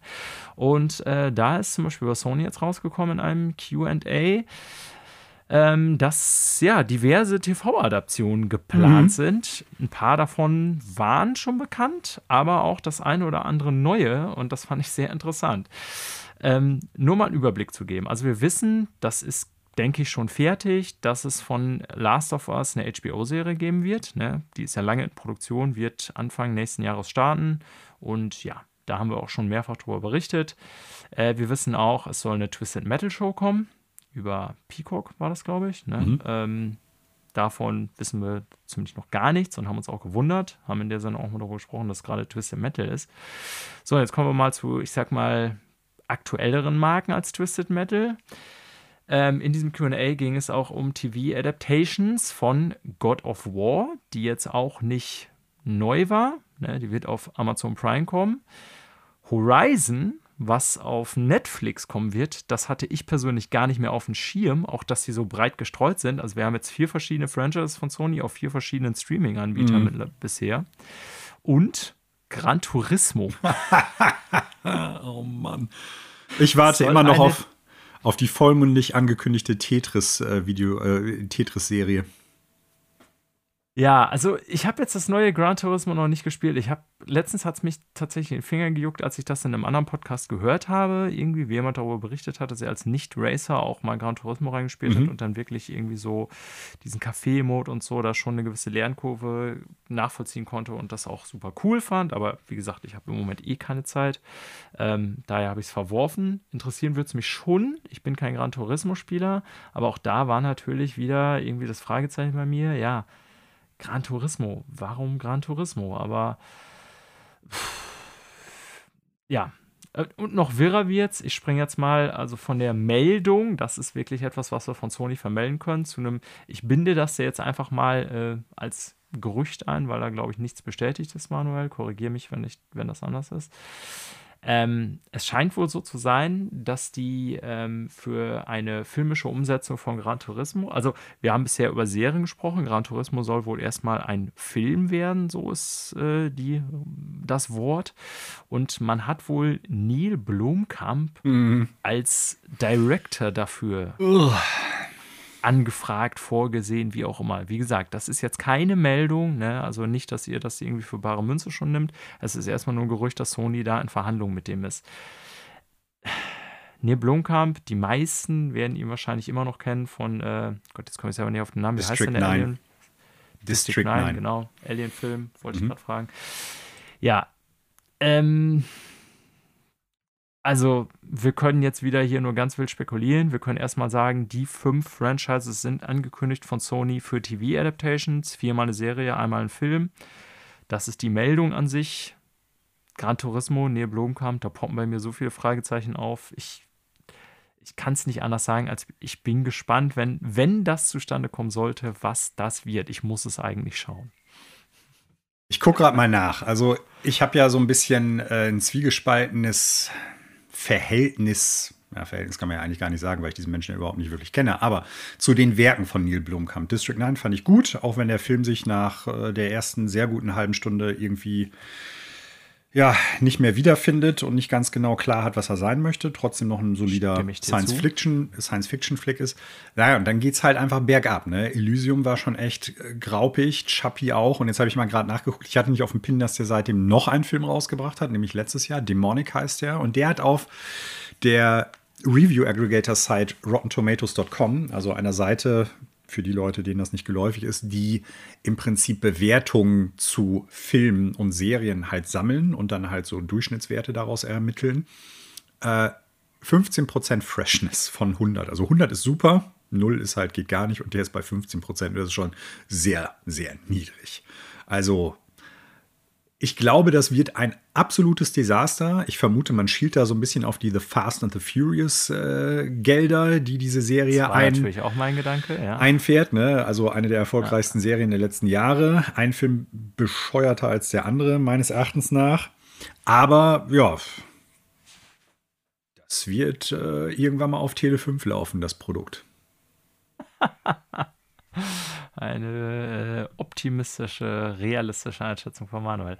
Ja, viel mehr gibt es, glaube ich, zu dieser Meldung auch gar nicht zu sagen. Ähm, also ich, ne, es ist beeindruckend. Wir werden gleich noch darüber reden, dass Sony eine Menge Sachen plant, die auch nicht nur mit PlayStation 4 und 5 Spielen zu tun haben. Ähm, das zählt dazu. TV-Adaptionen von einer Menge Kram. Puh, also ich werde mit Sicherheit das einige oder andere davon sehen. Ähm, mir wird wahrscheinlich auch das eine oder andere gefallen, aber Gran Turismo von Neil Blomkamp kann ich mir im Moment noch nicht vorstellen. Das könnte der abgefahrenste Scheiß der Welt werden oder auch einfach der große Nur der, Scheiß. Der ich wollte gerade sagen, streich das abgefahrenste. Ja. Ja.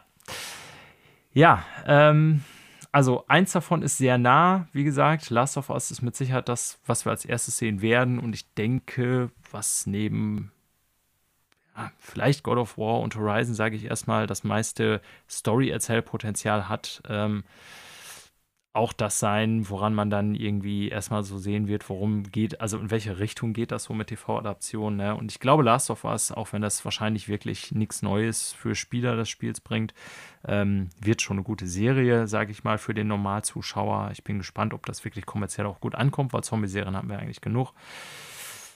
Ja, aber wir werden es nächstes Jahr sehen. Ich werde es mir auch auf jeden Fall angucken, sofern es irgendwie in Deutschland möglich ist. Und äh, alle anderen, inklusive God of War und Horizon, äh, werden wir eh noch lange drauf warten müssen. Mal schauen. Ähm, es geht weiter in den Investor Relation Talks hier bei Sony, Manuel. Wir haben jetzt eine ganze Menge hier. Und wir kommen noch mal auf den Punkt äh, Live Services zu sprechen, Live Service Games. Und wir hatten ja schon mal die Ankündigung, dass Sony äh, zehn oder mehr Live-Service-Games in den nächsten Jahren auf den Markt hauen will. Und wir haben uns daher schon gefragt, okay, ja, was soll das alles sein? Ähm, da kann man jetzt natürlich drüber spekulieren, dass auch sowas wie Gran Turismo in denen, bei denen vielleicht sogar als Live-Service-Game zählt. Das weiß ich jetzt ehrlich gar nicht, ob die das so betiteln, weil ich mich mit Gran Turismo, wie gesagt, nicht so oft auseinandersetze. Aber es kam jetzt im äh, Kontext dieser ähm, Investor Relations nochmal raus, ähm, dass Sony nicht nur diese 12 war die genaue Nummer, die sie bis 2005 äh, als Live-Service ähm, rausbringen wollen, ähm, sondern dass auch die Hälfte ihrer Investments in Live-Service-Games bis zum Jahr 2052, oh. 2025 kann ich sprechen, mein Gott, äh, stecken. Mann! Was ist los, Manuel? Nix. Ich musste okay. nur an ein Videosnippet denken. Ja. Ähm, das wundert mich jetzt erstmal nicht, Manuel, weil das heißt natürlich, ein Live-Service-Game ist ja, ich sag mal, teuer und wartungsintensiv. Da muss man fortlaufende Entwicklungskosten reinstecken. Übrigens, so wie ich das hier lese, zählen sie selber wohl Gran Turismo 7 nicht als Live-Service-Game. Das ist interessant, weil dann haben wir tatsächlich okay. noch zwölf vor uns oh. und nicht nur elf. Ähm, also da muss dann für mich irgendwie in absehbarer Zeit schon noch mal klar werden, wenn sie jetzt hier 2025 sagen, das sind ja nur noch drei Jahre, welche Spiele sollen das bitte sein? Also diese Summe kann ich mir vorstellen, weil wie gesagt, Destiny alleine so als Beispiel, sehr teures Spiel, wo eine Menge Leute, Entwickler daran arbeiten. Bungie ist ein Riesenstudio. Ich kann die Intention verstehen, ja. Die laufen natürlich dem äh, Geld hinterher, was Spieler da fortlaufend in solche Spiele reinstecken. Und es scheint so zu sein, also ich halte das jetzt irgendwie nicht hier für, ich sag mal, eine sinnlose Investition, dass das Return of Investment eben so hoch ist, wenn ein Love Service Game gut läuft, natürlich, und wenn es nicht gerade Babylon's Fall ist. ähm, ja, dass man da den Kunden so bei der Stange hält dass es eben, ich sag mal, fortlaufendes äh, Einkommen, Umsatz für die Firma bedeutet. Und das passt natürlich auch so ein bisschen zu den Äußerungen, die Sony letztens gemacht hat. Ich weiß nicht, ob es Jim Ryan selber war, müsste ich jetzt nochmal nachschauen, der, glaube ich, gesagt hat, er, er sieht nicht unbedingt die Zukunft so äh, alleine in so einem Game Pass-Modell, dass man, ich sag mal, hunderte Spiele Day-to-Day -Day anbietet äh, sondern er sieht es vor allen Dingen eben in einem Live-Service-Bereich, dass Spieler eben in wenige Spiele extrem viel Zeit reinstecken. Das würde natürlich zu dieser Aussage passen. Es ist eigentlich sehr un-Sony, wofür jeder Sony heute kennt. Das sind natürlich die ja, großen Story-Action-Adventures, die AAA-Titel so. Ähm, wobei die ja auch nochmal ganz klar gemacht haben, dass sie die nicht weglassen wollen, sondern das Ganze soll ergänzt werden und so eine Live-Service-Komponente. Also ich bin sehr gespannt, Manuel. Ähm, das heißt ja, dass Sony da meiner Meinung nach eine ganze Menge Geld und Ressourcen reinbuttern will. Ja, ich bin da sehr skeptisch. Weil du hast eben schon, schon, Du, also nicht jetzt, weil ich jetzt irgendwie der Mensch bin, oh nein, die nehmen jetzt das nächste Uncharted weg oder das nächste God of War oder sowas. Äh, überhaupt nicht, sondern weil ich glaube, das ist halt so eine Sache, du kannst halt dem Trend hinterherlaufen, aber du kannst in der Regel selten bis nie planen, den Trend zu setzen gerade im Live-Service-Bereich. Wir haben das, das über die Jahre immer wieder gesehen, ja. dass Leute, dass es so Genres gab, die sich total durchgesetzt haben, die irgendwie das Live-Service oder Games-as-Service-Modell und das Online-Spielmodell total revolutioniert haben. Wir haben uns oft schon über Fortnite lustig gemacht, aber seien wir mal ehrlich, zusammen mit PUBG, äh, die haben da einfach ganz viel, äh, ja, die Landschaft verändert, muss man sagen. Die sind halt einfach mit riesigem Absatz der Platzhirsch. Und wie viele Franchises, wie viele Marken, wie viele Entwickler haben dann gesagt, ey komm, wir machen jetzt auch ein Battle Royale.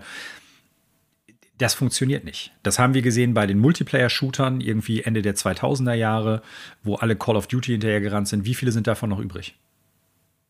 Das läuft so nicht. Das haben wir bei den Battle Royale Spielen gesehen, das haben wir äh, bei Dota Clones gesehen. Das ist der, World of Warcraft Clones, das funktioniert so nicht. Entweder du hast mehr oder weniger zufällig irgendwie was, sowas wie Walheim, was so in die Nische irgendwie reinspringt und dann auf ganzer Ebene so überzeugen kann, dass es Leute abholt. Wobei auch Walheim, so wie ich das jetzt äh, noch mitbekommen habe, gerade auch, ich will nicht sagen abstinkt, aber der Hype ist vorbei. Ne? Ja. Aber du kannst, glaube ich, nicht hingehen und sagen, wir machen jetzt ein Live-Service-Game und das wird der Fortnite, Call of Duty, äh, Valheim, was weiß ich, Killer werden. Und äh, da planen wir jetzt und da buttern wir hunderte von Millionen rein. Das, ich glaube nicht, dass das funktionieren wird. Ich glaube deshalb auch, dass die sagen, wir machen jetzt 10, 12 Titel, hatte ich ja früher schon mal auch angedeutet weil vielleicht wird eins oder zwei davon sich durchsetzen. Das ist der Plan. Ich glaube nicht, dass der Plan ist, wir werden 10, 12 Titel am, am Markt das halten ich auch. und mit allen das erfolgreich sein. Sondern Nein, wir schmeißen jetzt gucken, so viel an eine Wand und was bleibt an der Wand hängen. Genau. Ja. Und äh, das ist so eine, so eine Marktstrategie, die für mich als Konsument total unattraktiv ist. Ähm, weil auch ja, das leider schon. Games as Service muss ja nicht heißen, dass es alles Multiplayer ist. Ne? Es, äh, es gibt ja viele Spiele, sowas wie zum Beispiel fällt mir jetzt gerade mal so spontan ein. Monster Hunter ist ein Spiel, das ich liebe ohne Ende, was perfekt für Games as Service eigentlich im Konzept ist. Animal Crossing kann auch ein perfektes Games as Service Game sein. Also da gibt es ja Konzepte, die sich super gut ummodeln lassen und wo ich dann, auch wenn es gut gemacht ist und das Marken sind, die ich mag und Gameplay-Aspekte bietet, die ich gut finde, durchaus für mich attraktiv sind. Aber ich glaube, das wird nicht das sein. Und wenn ich dann schon höre, so ja, wir werden halt im Endeffekt nicht jetzt die Kernmarken und die, ich sag mal, eher geschlossenen Spielekonzepte, wo halt nicht immer nachgelegt wird, auch nicht aus den Augen verlieren, dann finde ich das natürlich erstmal toll. Aber ich frage mich dann halt schon, man weiß, dass Naughty Dog jetzt zum Beispiel an, einem, äh, an, an diesem Factions-Ding arbeitet. Und das ja. wirkt ja ganz klar, als ob das irgendwie so ein Games-as-Service-Teil werden wird. Und äh, ich sag's dir ganz deutlich: Uncharted und auch Last of Us als Marken haben gutes Gameplay, aber meines Erachtens nach trägt sich das Gameplay nicht so gut, als dass ich sagen würde, da habe ich Bock auf ein Games as Service Ding, wenn es halt eher so in so einen Multiplayer-Aspekt abrutscht. Überhaupt nicht. Ja. Ja, ich verstehe das. Also du bist ja eh nicht so ein Typ, der irgendwie viel davon spielt. Klar, Monster Hunter, was du dir auch, glaube ich, so als Live-Service. Das ist nochmal ein guter Punkt, Daniel. Da komme ich gleich nochmal ja. drauf zurück, ja. Hm.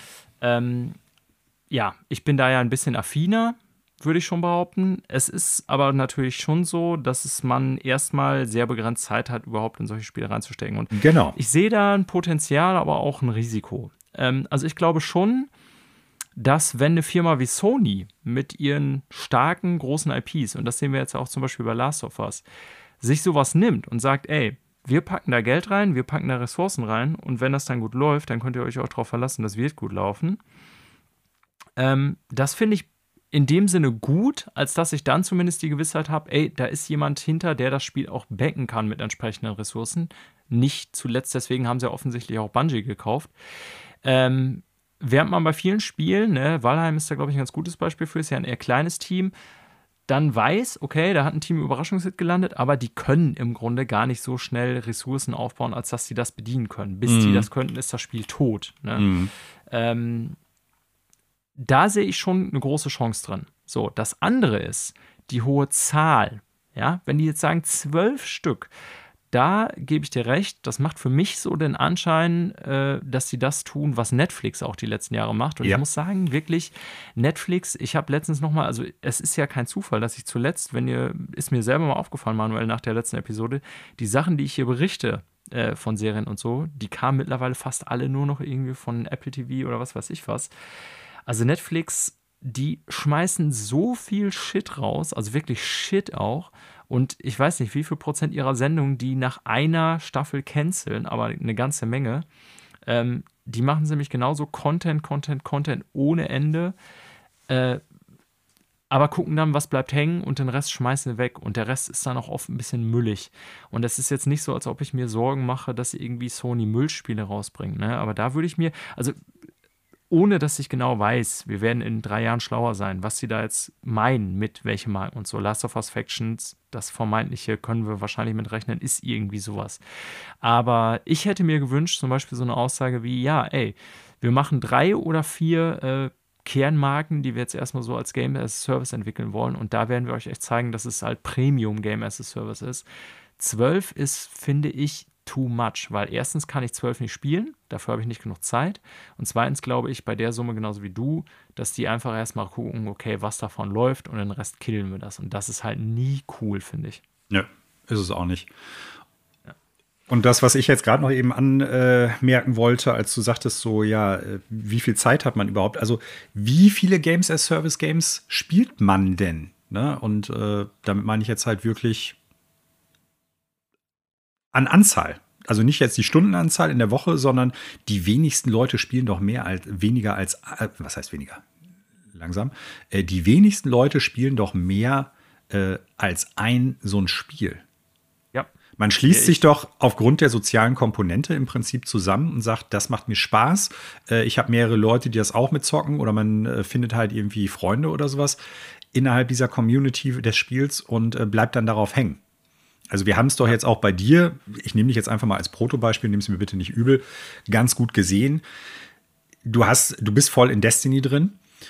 es sind in den letzten Jahren durchaus aber auch Spiele gekommen, Games as Service-Spiele nenne ich die jetzt mal in Ermittlung, Ermangelung eines besseren Ausdrucks, obwohl die so nicht notwendigerweise deklariert waren. Zum Beispiel aus der Monster Hunter-Serie, einer Serie, die wir früher gesuchtet haben ohne Ende auf der Wii, muss man ja ganz klar so sagen wo du mit drin warst bei Monster Hunter World und auch bei, äh, bei Monster Hunter Rise, aber im Prinzip nie wieder so richtig eingestiegen bist. Das war so eine kurze ja. Phase, nachdem die Spiele neu waren und hast auch gesagt, die sind alle cool, das macht mir Spaß und äh, sind auch super Spiele.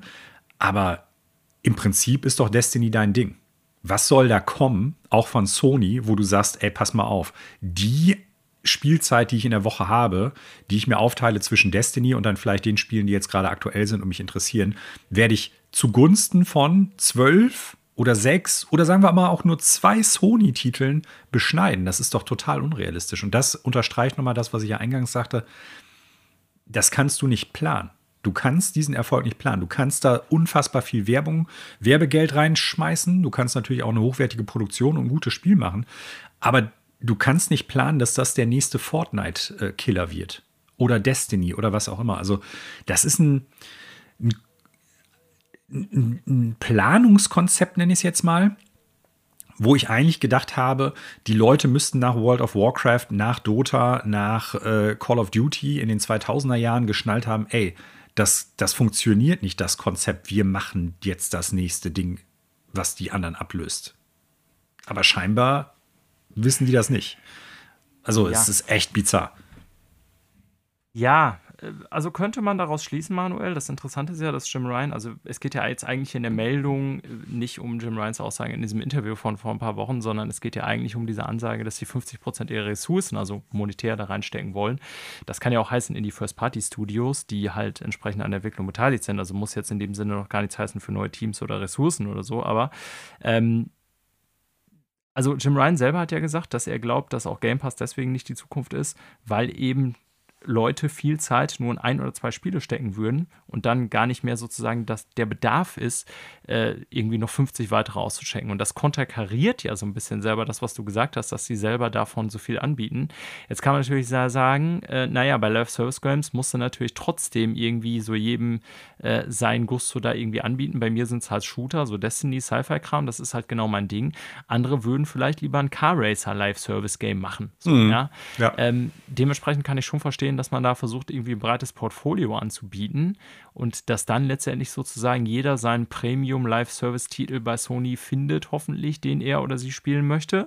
Das ist, glaube ich, das Anliegen dahinter. Aber wie gesagt, nochmal, die Zahl kommt mir zu hoch vor. Ne? Und wir kommen jetzt zurück eigentlich auf eine alte, Meldung, weil, wie gesagt, es sind ja es geht hier eigentlich um die Aussage, wie viele Ressourcen die da reinstecken wollen. Aber es bestätigt ja eben noch genau das nochmal, dass die da wirklich planen, eine Menge äh, reinzustecken in Live-Service-Games. Ne? Darum geht es ja im Kern bei unserer Debatte hier.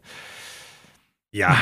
Und es ist also, halt auch die Frage, wer soll das entwickeln? Ne? Jetzt bin ja, ich da mal ganz so. egozentrisch, so von wegen, ich mag auch durchaus die Sony Singleplayer-Spiele äh, und Kampagnen und sowas. Also die, die geschlossenen Erlebnisse, nenne ich es jetzt mal. Aber auch Sony und das würde eigentlich auch für Nintendo oder Microsoft oder für jede andere, für jeden anderen Publisher halt äh, wahr sein. Die haben ja halt auch nicht unendlich Entwicklungsressourcen. Und das, also wenn es so viele Spiele sind und die jetzt nicht gerade noch was, was ich, diverse Studios ankaufen oder äh, externe Partnerschaften für die meisten dieser Spiele dann halt irgendwie äh, im Blick haben, dann, ich will nicht sagen, geht das zu Lasten von diesen Singleplayer-Spielen, aber es muss die Frage gestellt werden, wer entwickelt es. Ja. Wir sollen angeblich bis Ende, bis Ende März 2023 drei Live-Service-Games am Markt haben von Sony. MLB The Show 22 wird eins davon sein. Ich denke, wir können sicher davon ausgehen, dass dieses seit langer Zeit in Entwicklung befindliche Last of Us Factions das zweite sein wird. Äh, das dritte ist noch nicht ganz klar, aber auch da, dann haben wir schon im Prinzip Naughty Dog, die da irgendwie mit drin hängen. Und auch schon ja. lange mit drin hängen. Genau, das ist so. Ja. Irgendwie zieht das auf jeden Fall äh, Ressourcen, Energien ab, auch bei den First-Party-Studios. Das äh, sehe ich ähnlich. Ja, also ich bin da zwiegespalten. Wie gesagt, ich habe einerseits, äh, ich bin ja durchaus so Live-Service-Games zugeneigt und wenn da Sony verbinde ich schon mit Qualität so First Party und wenn da Sony First Party Qualitätsgames bei rauskommen, du, vielleicht äh, ist das dann irgendwas für mich, obwohl du die witzigerweise das Spiel, äh, was ja so mein äh, Brot und Butter da ist, ja selber gekauft haben mit, mit Destiny, mit Bungie. Ähm, ja, also ob da wirklich was anderes kommt, was ich parallel dann noch so spiele, auch wenn es hohe Qualität ist, oder ob das in dem Rang abläuft, schwierig. Also viel Zeit hat man da tatsächlich nicht für. Lass mich dir noch abschließend eine Frage stellen. Und das ist natürlich jetzt ja. bewusst ein bisschen provokant und soll jetzt gar nicht ein Totschlagargument oder so äh, herbeiführen. Aber die Sony-Titel der letzten, sagen wir mal, was haben wir 2022, der letzten zwölf Jahre oder sagen wir auch mal 13 Jahre, so ab Uncharted 2 von mir aus so ein bisschen, oder gehen wir weiter zurück, 15 Jahre, ist jetzt kein Sony First-Party-Titel, aber zumindest ein Exklusivtitel gewesen, Metal Gear Solid mal Hand aufs Herz. Wie viele dieser Titel hast du tatsächlich gespielt, weil du gedacht hast, ey, das ist so überragendes Gameplay, das alleine ist schon super cool? Und wie viele davon hast du eigentlich gespielt, weil das Spektakel und halt, ich sag mal, das Erlebnis der Story und das Ganze halt das Interessante gewesen ist? Returnal, glaube ich, ist eins der Spiele, wo das erste zutrifft, aber sowas wie Uncharted, sowas wie, äh, wie heißt es, Last of Us oder so, jetzt mal ganz ernsthaft, Hand aufs Herz, das sind gute, super gute Spiele. Aber da ist doch nicht das Gameplay so stark, als dass man sagen würde, ey, ich freue mich darauf, das unendlich lange zu spielen. Und das war der Grund, warum ich diese Marken gespielt habe, oder? Und das ist doch auch bei God of War, ja. das ist doch auch bei, äh, bei, bei Days Gone und so weiter und so fort. Nochmal, ich will damit nicht das Gameplay madig machen. So, ich will nur sagen, nein, nein, der Reiz der Marken von Sony ist doch nicht notwendigerweise, mal abgesehen von Demon's Souls und Returnal, wo das Hand in Hand geht, vor allen Dingen erstmal das Spektakel. Ja, das stimmt. Also ähm, in einem unterschiedlichen Maße, das ist nicht alles sozusagen auf einen Nenner runterzubrechen, was du da gesagt hast, aber grundsätzlich gebe ich dir da erstmal sehr recht, auch mit deiner Analyse dessen, was muss ein Live-Service-Game eigentlich haben. Und zum Beispiel bei Destiny ist es tatsächlich so, auch in den schlechtesten Content-Phasen von Destiny, auch als das Storytelling noch totale Katastrophe war und so weiter. Das Gunplay war immer mhm. ultra geil und das bietet so einen gewissen Gameplay-Loop, was einen ja, selbst wenn man ein paar Pause eingelegt hat, dann macht es einfach mal Spaß, zwei Stunden wieder auf Alien zu ballern. Das schockt halt, das macht Spaß. So, ja. ja? Und ähm, da gebe ich dir recht, Uncharted liegt da für mich an einem, ich sag mal, unteren Ende der Skala. Das spiele ich nie wegen des Gameplays. Ja? Ähm, Naughty Dog traditionell. So, obwohl ich Factions auf PS3 tatsächlich auch ein bisschen gespielt habe es gibt schon Spiele, also Returnal liegt am oberen Ende der Skala, das ist, lebt zwar viel auch von seiner Atmosphäre, aber war definitiv ein Gameplay-Game, aber ja. ähm, ich sag mal so, God of War ist schon eine Mischung aus beiden. Also ich finde, das Gameplay in God of War in dem äh, 216er war tatsächlich ähm, super geil, so mit der Axt und so, das hat was sehr haptisches. Ähm, aber klar, letztendlich hast du das Game auch schon für die Set Pieces und irgendwie äh, die Story und so weiter auch gespielt. Ne? Und das eine muss nicht heißen, dass das andere nicht klappen kann, aber ich weiß, worauf du hinaus willst und gebe dir da auch recht. Das ist nicht zuallererst das, woran man bei Sony First-Party-Titeln denkt. Äh, Gameplay pur, sondern man denkt eher so an Präsentation und so weiter. Ja, äh, wir bleiben noch mal kurz bei Sony. Ähm, ihr müsst stark sein, liebe Sony, äh, traditionell Fanboys, so nenne ich euch jetzt mal, oder Girls wenn ihr sozusagen schon Probleme damit habt, ja, dass äh, Sony Live Service Games nun entwickelt und ihr wirklich so die ganz konservativen, ich will Sony First Party Story Adventures haben und so, ähm, da müsst ihr jetzt nochmal stark sein, denn Sony plant neben einer erweiterten Investition in Live Service Games auch circa 20% seiner Spiele als Output auf Mobile zu bringen bis 2025. das fand ich fast noch interessanter. Wie das dann aussehen mag, ähm, ist noch nicht ganz klar. Es gibt ja dieses Wipeout-Ding da, Wipeout Merge. Das ist ja ein eigenständiges Game, wenn ich das richtig sehe, was zumindest auch nicht so scheiße sein soll, so hörte ich. Aber ich habe es nie gespielt.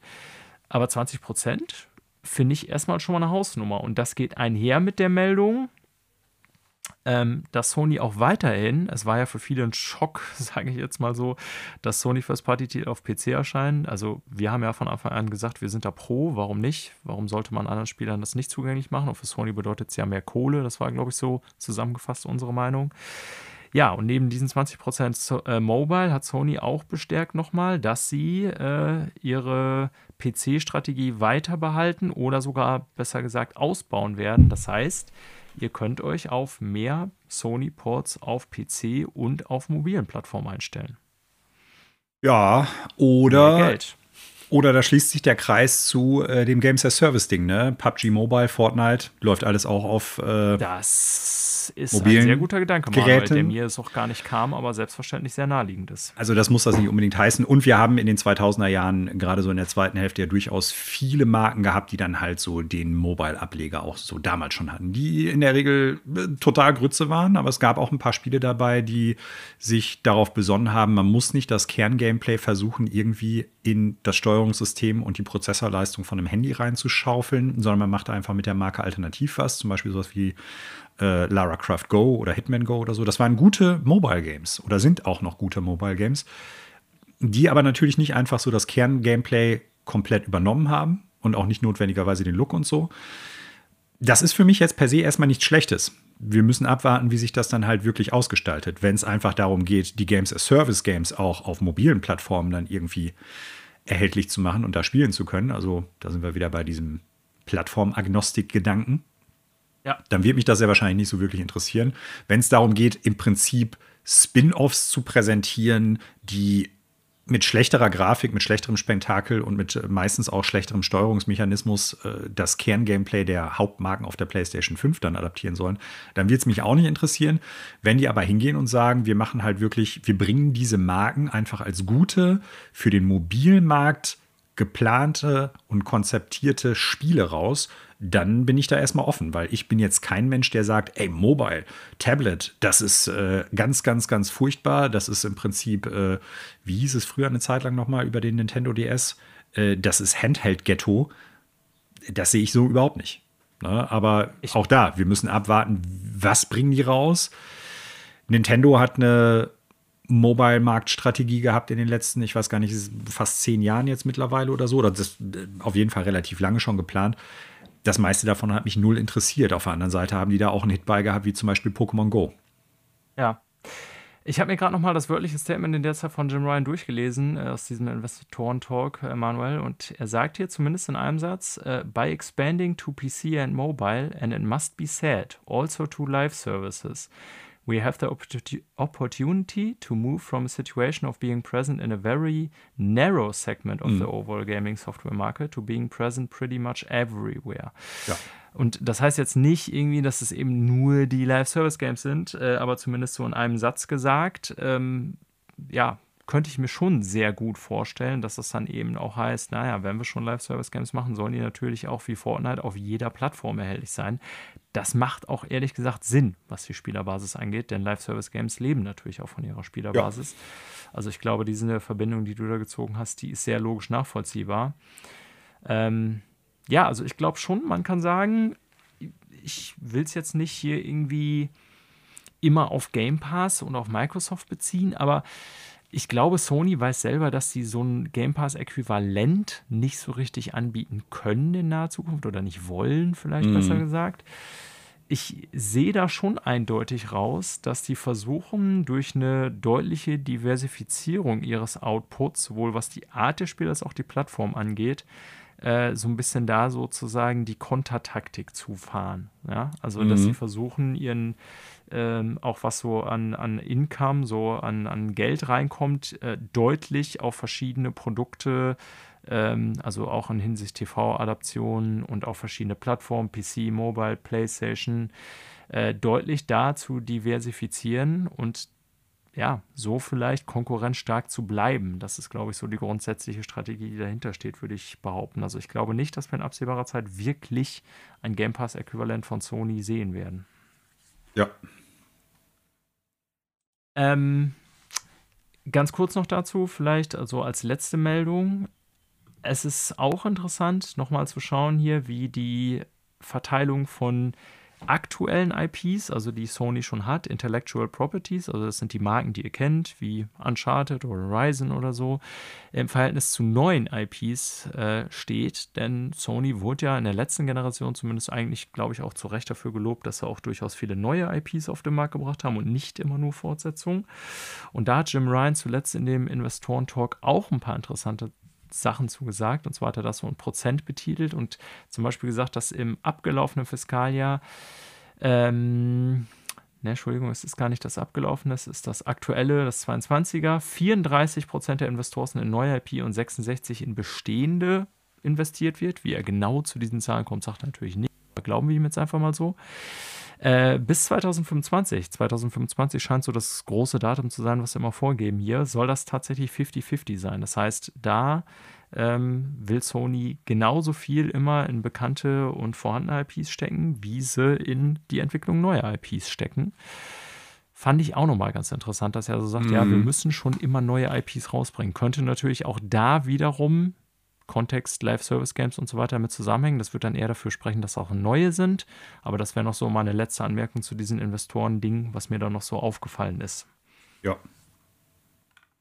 Und auch da ist natürlich die Frage, wird das ewig so bleiben? Also, ich sag ja. mal, es kommen immer neue IP, neue IP, neue IP. Oder jetzt sind wir wieder, ohne das Rad neu zu drehen, wieder bei dem Punkt Live-Service-Games.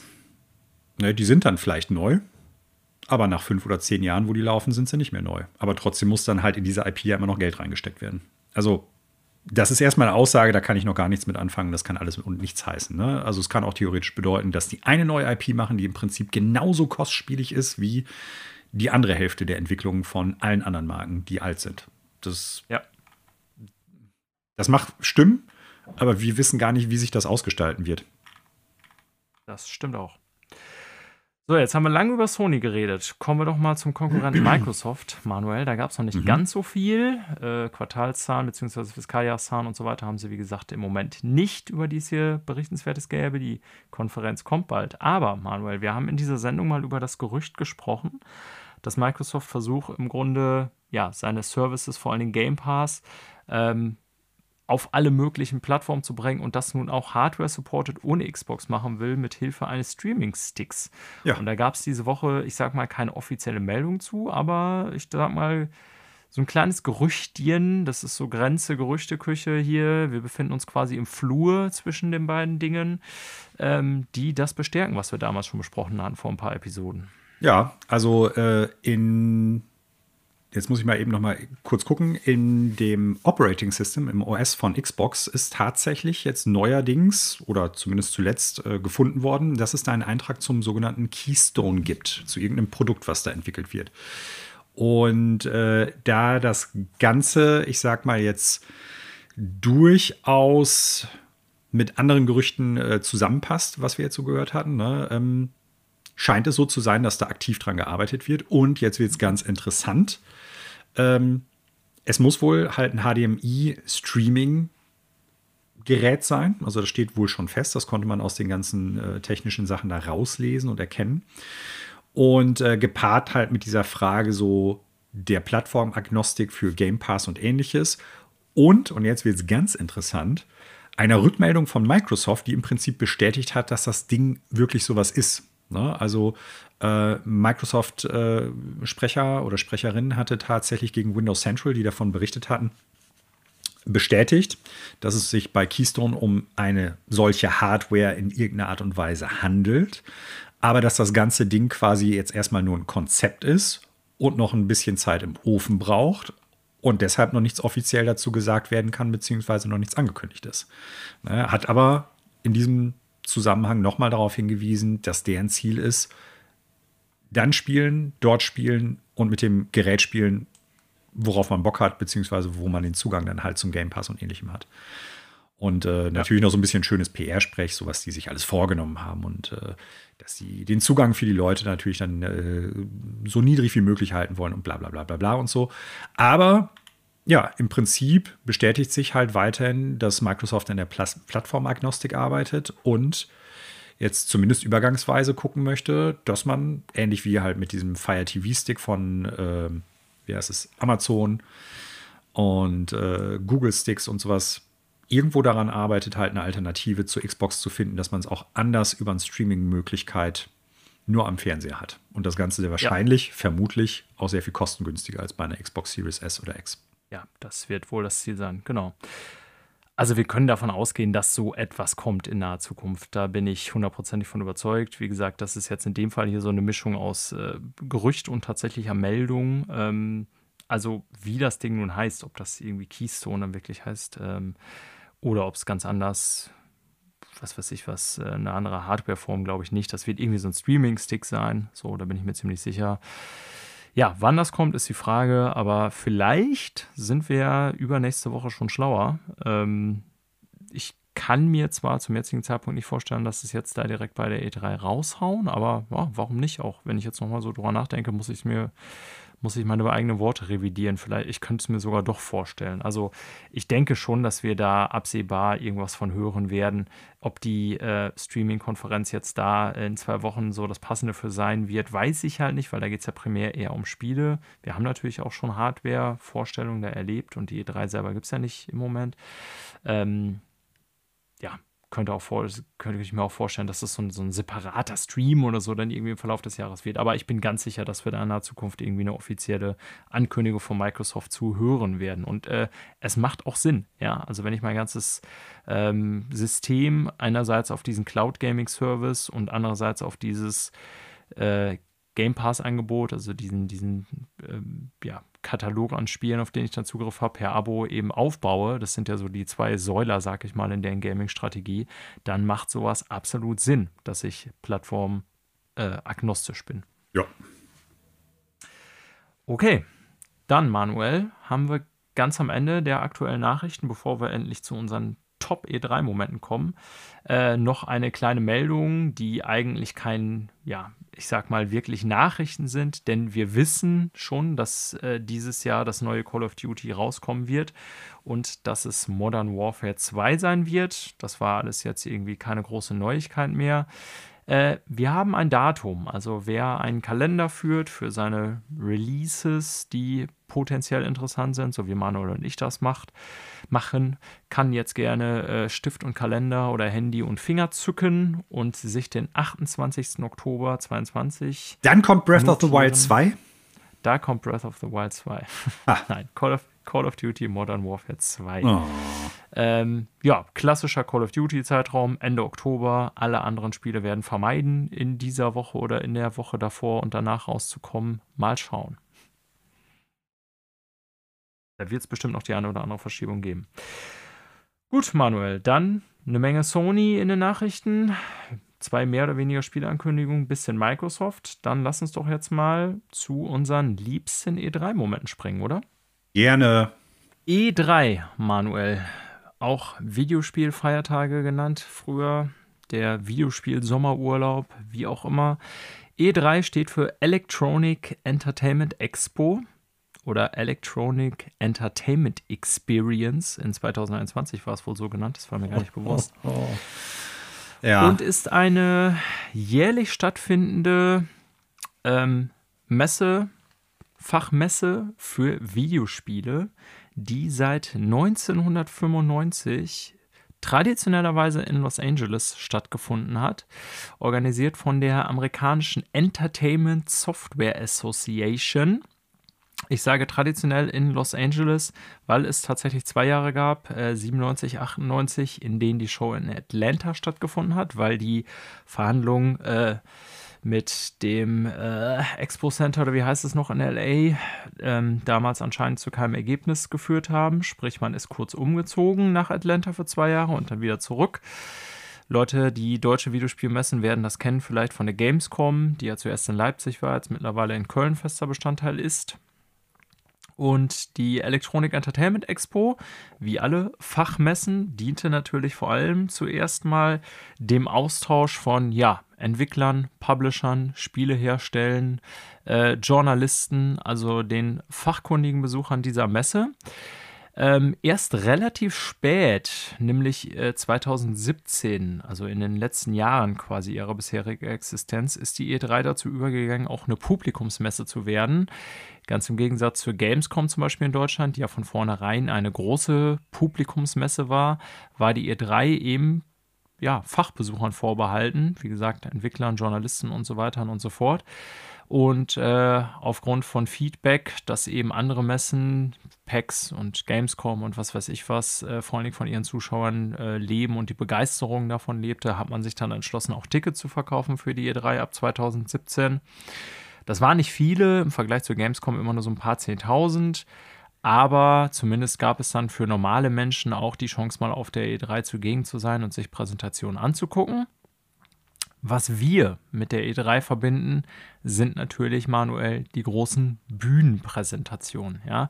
Ja. Das heißt, für die Leute, die eben auf der E3 gearbeitet haben, ist ein ganz großer Teil dessen, was an Arbeit und Austausch stattfindet, äh, natürlich hinter den Bühnen, also in entsprechenden Meetings und dann beim Essen gehen und auf den Fluren und so weiter, wie das halt bei so Fachmessen ist. Ähm, was wir als Außenstehende, und das hatte ich ganz am Anfang im Intro der Episode ja schon gesagt, wir betrachten diese ganze Sektion ja aus der Perspektive des europäischen äh, Videozuschauers, war natürlich E3 eben nicht der persönliche Austausch mit anderen Leuten, was glaube ich für Leute eher das Highlight war, die da zugegen sind ähm, oder waren, besser gesagt. Äh, für uns sind die Highlights eben die vielen Präsentationen, die über die Jahre seit 95 auf der Bühne oder auf diversen Bühnen, so muss man sagen, stattgefunden haben. Traditionell waren das früher schon immer große Pressekonferenzen, so nennt man sie.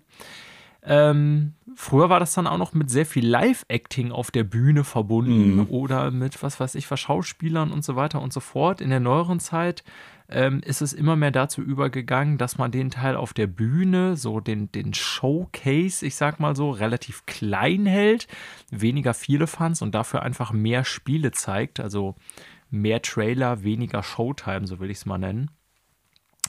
Ähm, summa summarum sind in den vielen Jahren, in denen es die E3 gab, auch eine Menge sehr äh, ja, merkwürdige als auch bemerkenswerte Momente dabei herumgekommen, im Guten wie im Schlechten. Ja. Und wir haben uns gedacht, um die E3 zu ehren, denn auch wenn wir als Fachbesucher nicht vor Ort waren, auch aufgrund der Distanz natürlich, auch als äh, Messebesucher nicht vor Ort waren, ähm, ja. ja. gibt es ja viele Erinnerungen, die jeder von uns als langjähriger Spieler an die E3 hat. Und mhm. darüber wollen wir uns heute mal austauschen. Ja, genau. Vor allen Dingen vor dem Hintergrund, weil äh, wir hatten das in der ersten Hälfte des Podcasts ja schon mal ganz kurz thematisiert. Nicht ganz klar ist, wie geht es überhaupt mit der E3 weiter. Dieses Jahr haben wir offiziell genau. keine E3. Die Veranstalter sagen natürlich, ja, wir werden wiederkommen. Ich wage das ein bisschen zu bezweifeln, dass es wieder den gleichen Einschlag hat wie früher.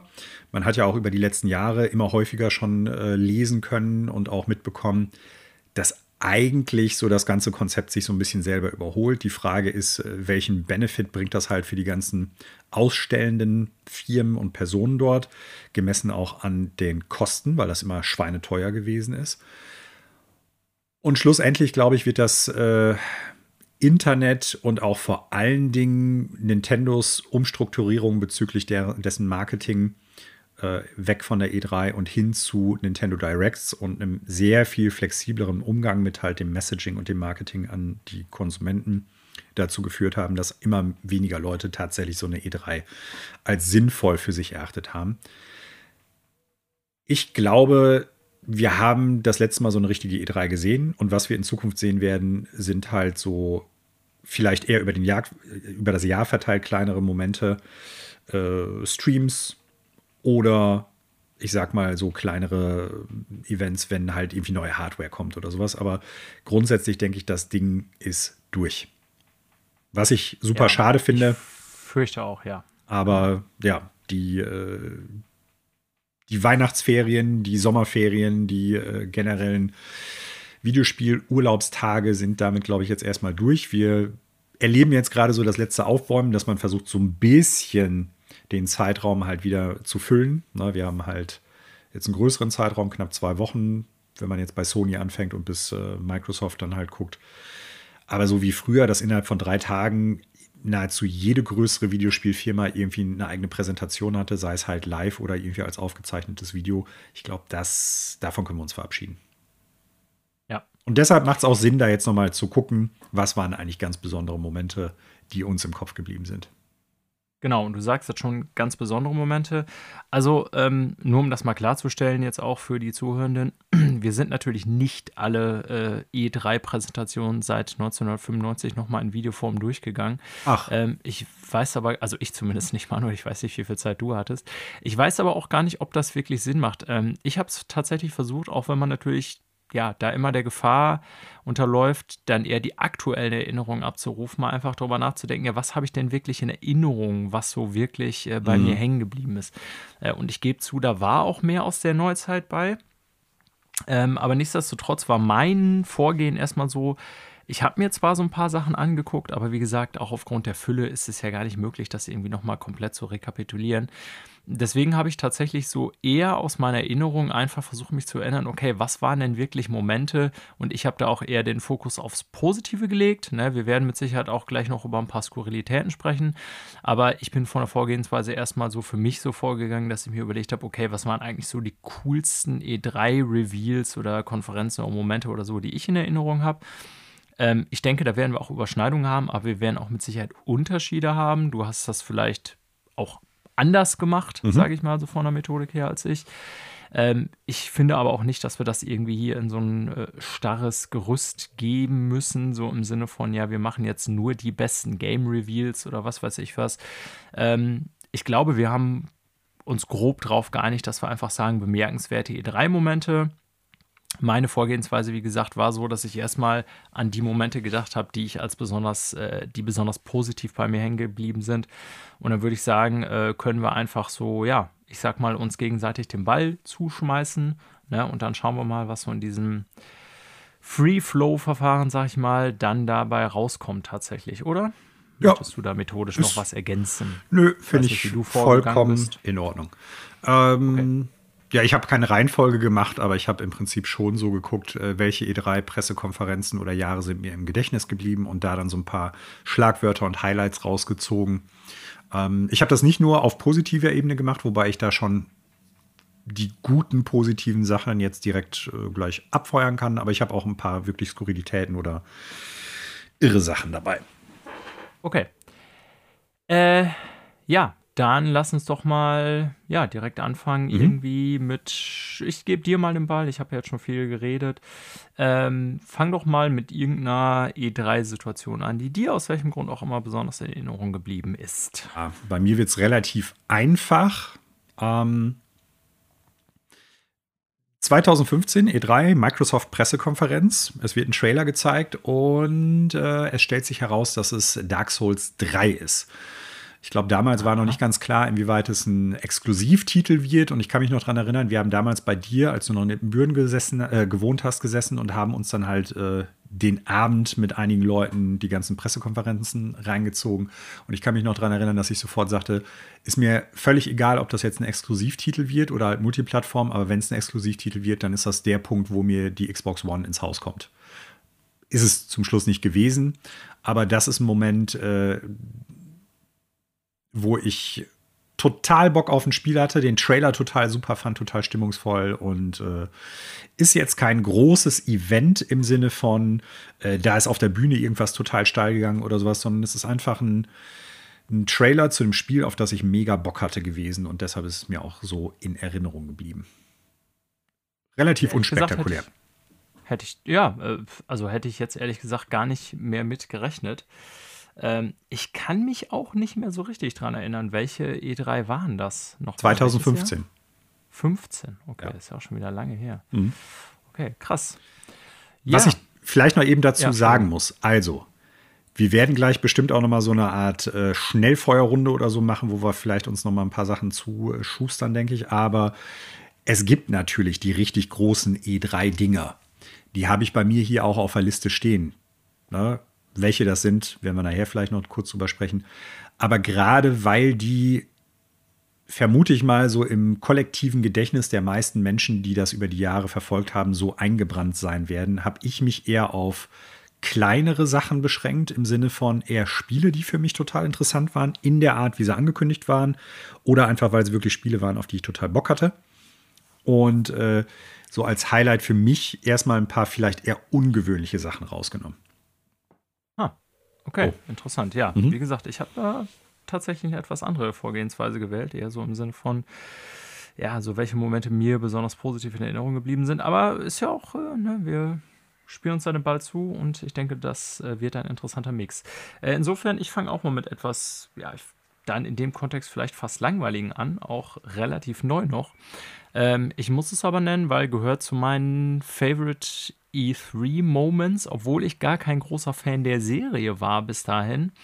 Und zwar ist es der 2000, die 2016er E3, äh, die Sony-Pressekonferenz und die äh, Enthüllung von God of War, dem, ja, kann man es eigentlich nennen? Das ist ja kein Remake. Es ist, was ist es? Der Neuerfindung der Serie. Du weißt, was ich meine. Ich weiß nicht, ob man dazu vielleicht Soft Reboot sagen könnte, weil im Prinzip so. es ist ja, das Universum wird ja nicht auf Null gesetzt. Es ähm, geht ja weiter. Es geht weiter, aber es ist ja schon, ein, also es sind ja nachhaltige Änderungen drin. Ne? Also von dem Hintergrund äh, der Mythologie, in der das spielt, über halt auch das Gameplay ist ja schon sehr, sehr anders als die vorherigen Teile. Also von daher, ja, vielleicht kann man es Soft Reboot nennen. Aber ich, ich stimme dir okay. zu, ein sehr, sehr, sehr, sehr cooles Reveal. Nicht zuletzt, weil es auch in der E3 bei der Sony-Pressekonferenz, das war eine Live-Konferenz, so war, dass die ein Orchester hatten, die dann halt die Musik gespielt haben oh, und nicht über und Band darauf wollte ich eingespielt hinauszukommen. Ja, das also ich, ich denke gedacht. mal, viele, ja, viele, die die Sendung äh, hören, kennen es wahrscheinlich sogar noch, weil es ja auch noch nicht so lange her, wobei es ist auch schon sechs Jahre, ne? Aber also ich kann äh, jedem, jeder, der das äh, noch nicht gesehen, gehört hat, äh, mal empfehlen, sich das wirklich anzutun. Ähm, und zwar beginnt die Sequenz eigentlich, bevor die das Spiel enthüllen, tatsächlich mit dem Orchestergraben und äh, Bear McCreary, ich weiß Bear nicht, ob man seinen Namen so mhm. ausspricht, äh, McCreary, ähm, der den Soundtrack komponiert hat zum God of War 2018er Game, den ich auch fantastisch finde tatsächlich. Mhm, super Soundtrack, ist natürlich ja. vor allen Dingen dieser ja, ikonische Titeltrack. Da, da, da. Ähm, mit dem startet das da auch und das ist also mit diesem Live-Orchester im Graben, wo sich wahrscheinlich damals jeder, der da saß, irgendwie gedacht hat, Alter, was machen die mit dem Live-Orchester? Sind die Panne? Und es ist auch eigentlich, wenn man bedenkt, für diese eine Sequenz ein irrer Aufwand, da ein ganzes Orchester hinzupflanzen, würde ich behaupten. Ähm, naja. selbst also es wirkt garantiert auch noch anders, wenn man im Raum war oder ist, das ist schon völlig klar. Aber man hat ja auch auf Video gemerkt, ähm, okay, das ist jetzt ein Orchester, was da live spielt und das klingt dann halt auch gleich ganz anders. Also jeder, der ein bisschen Ahnung von Musik hat, wird den Unterschied hören. Wobei und, ich sage, ja. Ähm, ja die haben es ja nicht nur für den für, für diese Veröffentlichung oder für den äh, Trailer quasi nee, aber das war natürlich geschleppt. der Hauptgrund. Ne? Ja, genau. Das kann ich dir gar nicht sagen, aber es fing ja im Prinzip schon mit so Orchester äh, an, die ganze Pressekonferenz, wenn ich die noch richtig genau. auf dem Schirm habe. Also ob das ja. jetzt der Hauptgrund ist oder einfach gesagt worden ist, ey, äh, wir haben hier mehrere coole Tracks, die wir spielen wollen, das passt auch insgesamt dazu kann ich dir gar nicht so im Einzelnen sagen, weil, falls du dich zurückerinnerst, danach haben sie es ja mehrmals noch häufiger gemacht, dass die irgendwie so Live-Musik dabei hatten. Sehr wahrscheinlich auch, weil das gut funktioniert hat in, bei der E3 ja. und das so beeindruckend gewesen ist. Ähm, was mir da noch im, im, Kopf bleibt bei dem Reveal ist, dass ja lange Zeit gar nicht klar ist oder in den ersten, ich weiß nicht, Sekunden, Minuten, was ist das für ein Spiel? Denn, genau, weil ähm, man sieht ja nicht es ist ja nicht, als erstes. Es ist auch nicht der klassische God of War Soundtrack, ne? Also dass du das God of genau. War Thema hast ganz oder neuer sowas. Sound. Ja. Ist ja ganz neues Thema, äh, super stark für das Spiel auch, vor allen Dingen auch um sich abzuheben von den vorherigen Teilen.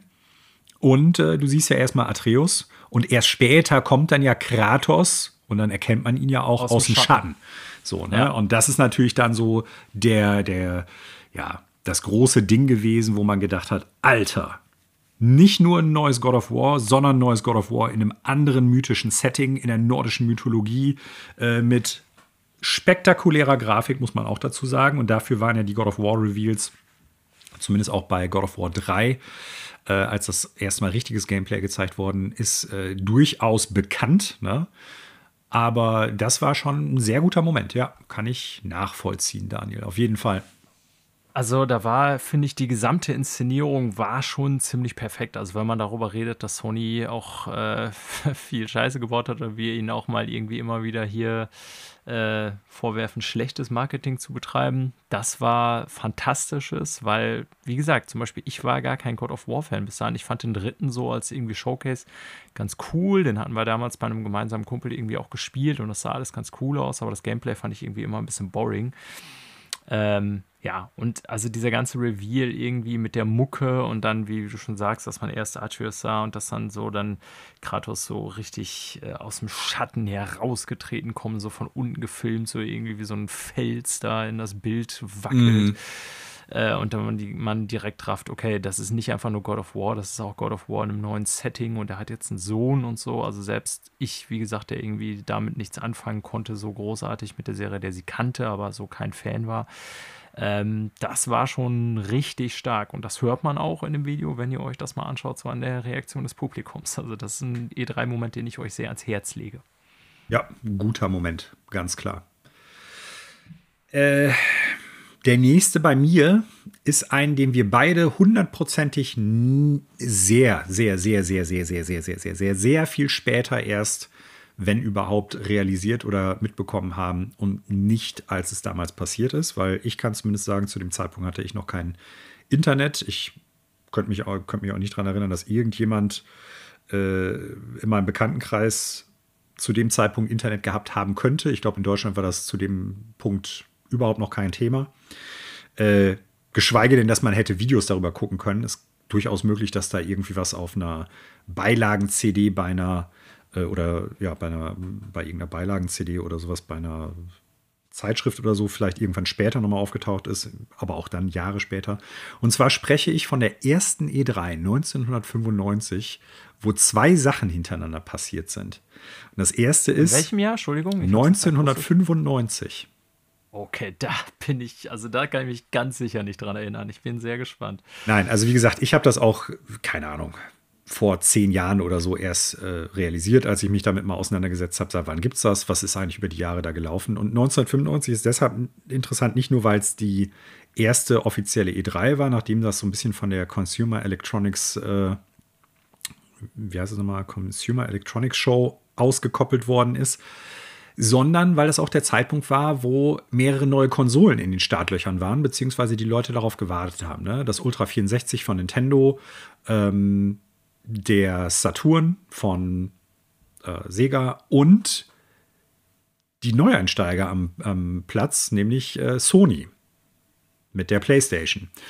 Und ich glaube, einen Tag vorher, bevor das, worauf ich zu sprechen kommen möchte, passiert ist, hatte Sega die grandiose Idee gehabt, zu verkünden, ab heute ist für 399 Euro der Sega Saturn in äh, den USA erhältlich. Ah, was schon ja, mal ja, ich kann mich erinnern, Marketing-Blunder überhaupt ist, also wirklich ein, ein Fehltritt sondergleichen. Äh, das ist die eine Sache, aber das, was viel interessanter ist, dass Sony sich einen Tag später im Prinzip äh, zu einer Pressekonferenz herabgelassen hat und gesagt hat, hier, wir geben euch neue Infos zur PlayStation. Und dann äh, wurde der damalige PlayStation-Chef äh, Steve Race vorgestellt bzw. eingeführt. Ja, und der wird jetzt ein paar wichtige äh, Eckpunkte zur PlayStation halt nennen. Und äh, herzlich willkommen, Steve Race, auf der Bühne. Äh, der Mensch stellt sich dann ans Pult, hat halt so einen Stapel von Zetteln in der Hand, äh, klopft die ganz stilecht natürlich so nochmal gerade, dass das alles ordentlich ist, legt die so hin und sagt einfach 299 und geht weg. Also, ich äh, kann mich erinnern, dass du mir davon mal erzählt hattest, hab's aber nie gesehen tatsächlich. Das ist halt echt so ein, äh, so ein, so ein, so ein ja, ich glaube, heutzutage würde man neudeutsch sagen, so äh, Flex. Äh, das ist halt wirklich schon echt da muss man auch echt Mumm für haben. Ja, und äh, das war so halt, ich sag mal im Großen und Ganzen, die Pressekonferenz. Nachdem äh, Sega sich einen Tag vorher damit ziemlich in die Nesseln gesetzt hat mit 399 Dollar und dann halt diesem komischen Ding. Ja, und könnt ihr jetzt auch überall kriegen. Oder zumindest in ausgewählten Märkten. Äh, das ist eine Sache, die halt wirklich für mich auch manchmal noch so ein bisschen den Reiz auch in den Jahren danach ausgemacht hat. Die Spiele die Ankündigungen, die Hardware und so, das ist natürlich das eine, aber so ein bisschen auch so dieses Sticheln gegenüber den Mitbewerbern im Markt. Ja. Ja, also so weit zurück habe ich tatsächlich nichts. Ähm, es ist aber, ich sag mal, bemerkenswert, wenn man, ich habe mir so ein paar Videos nochmal angeguckt, so wenn man E3s die es ja gar nicht teilweise voll abgefilmt oder irgendwie in voller Präsentationslänge mhm. gibt oder dann oft nur so trashig irgendwie Camcom oder so aus den 90ern. Also da ist es leider nicht so, wenn ihr jetzt nach ja, E3-Präsentationen aus den 90ern sucht, dass ihr so in hochauflösender Qualität die gesamte Nein. Sony PK mit, und also das sind oft so selbstgemachte Videos irgendwie, die man da findet, so von so einzelnen Teilen der PK oder so. Ähm, aber wenn ihr euch das mal anguckt aus den 90ern, also da werdet ihr sehen, da hat sich sehr viel getan in den Jahren danach, was so die Art der Präsentation angeht also teilweise, als ich mir so diese alten Videos angeguckt habe, auch sogar von Momenten noch, wo ich mich dran erinnere, so äh, Anfang der Nullerjahre oder so, dachte ich so, boah, das ist so sehr viel trashiger alles, als man das in Erinnerung hat und wirkt so super unprofessionell aus heutigen, mm, mm. Äh, mit heutigen ähm, Augen gesehen. Also man hat da wirklich manchmal so, ja, also die Videospielindustrie hat auch schon in den letzten 20 Jahren so erhebliche Fortschritte gemacht in Sachen Professionalisierung dieser Präsentation. Ja, so auf jeden Fall. Ganz, ganz, ganz klar. Okay. Ähm, ich gehe mal nicht ganz so weit zurück, aber ich habe tatsächlich, da nehme ich auch mal eins jetzt aus der Reihe äh, aus den Nullerjahren.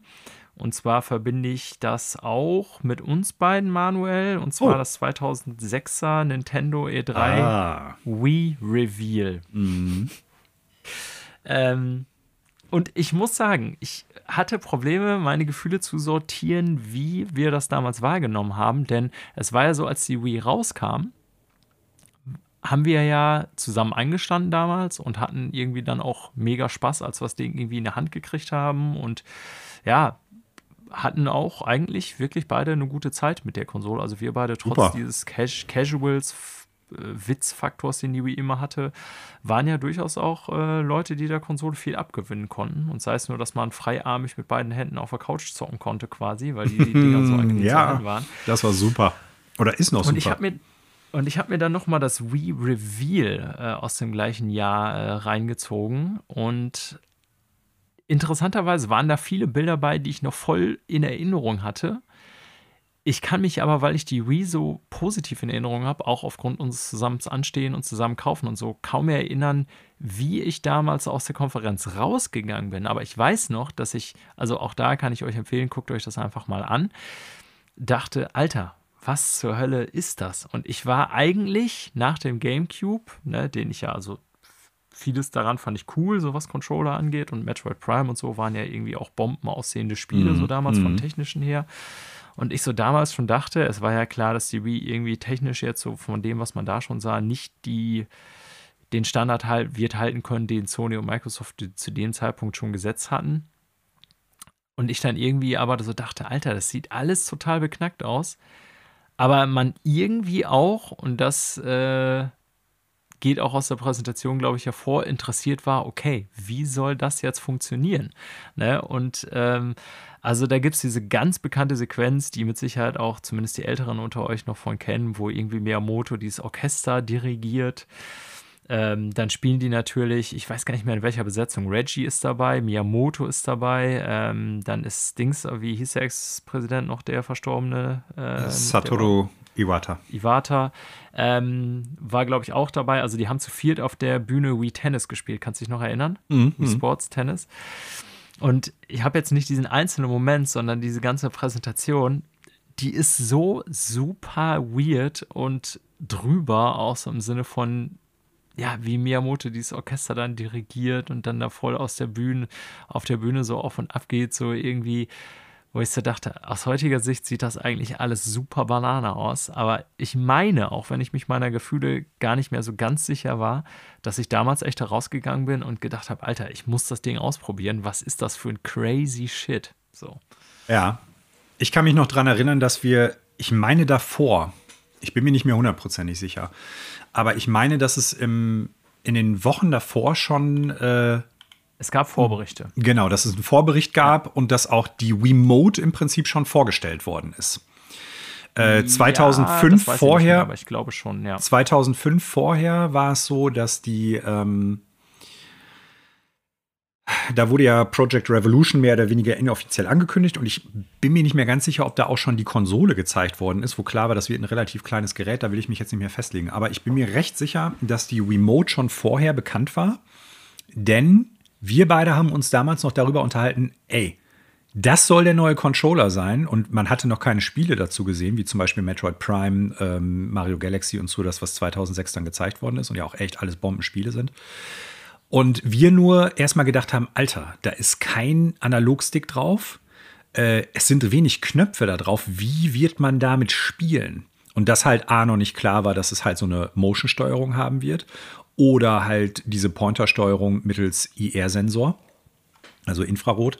Und dass das im Prinzip so ein bisschen, ja, auf dem Weg zu E3 bei uns so eine Sache war, wo wir gedacht haben, Alter, ich kann mich noch daran erinnern, du hast dein, äh, dein, den Rechner damals bei deinen Eltern oben im äh, Zimmer stehen gehabt, in, in dem kleinen Zimmer. Ähm, und da haben wir uns nämlich ein Bild noch davon angeguckt. Das war auf der Nintendo-Seite und das war quasi so als, ich, ich weiß nicht, wie man das nennt, ich bin kein Webdesigner, dass man so das Bild so ein bisschen klappen und drehen konnte. Nach, also nicht wirklich als ja. dreidimensionales Modell, sondern dass du ja. halt äh, das so verändern konntest und dann konntest du das, äh, die Remote von links, von rechts und so angucken, aber eher so als, als äh, Bilder. Und dass wir dann noch überlegt haben, Alter, wie machen die das? Und was, was wollen die da? Wie wirst du die ganzen Nintendo-Spiele, die wir auf dem GameCube geliebt haben und jetzt neue Iterationen bekommen werden, damit spielen? Weil du kaum Knöpfe hast, keinen Analogstick und sonst was. Und dann kam die E3, wo klar wurde, okay, du wirst viele alternative Steuerungsmodi haben, du wirst halt den Nunchuk dazu haben. Und vielleicht erinnerst du dich auch noch daran, die hatten ja super viele Peripheriegeräte, die du dann da hättest anschließen können, alle auch gezeigt. Nicht in der Präsentation selber, sondern im Showkasten auf dem Showfloor. Und die ganzen Internet-Outlets haben das natürlich auch berichtet. Zum Beispiel dann halt so eine Pistole, die du anschließen kannst oder wo du die Remote nochmal anders reinlegen kannst und sowas alles. Und da war es dann so, dass wir beide echt dann total steil gegangen sind und gesagt haben, Alter, das wird mega cool. Du wirst äh, viel mehr das Gefühl haben, was weiß ich, diese oder jene Spiele dann damit zu spielen und so.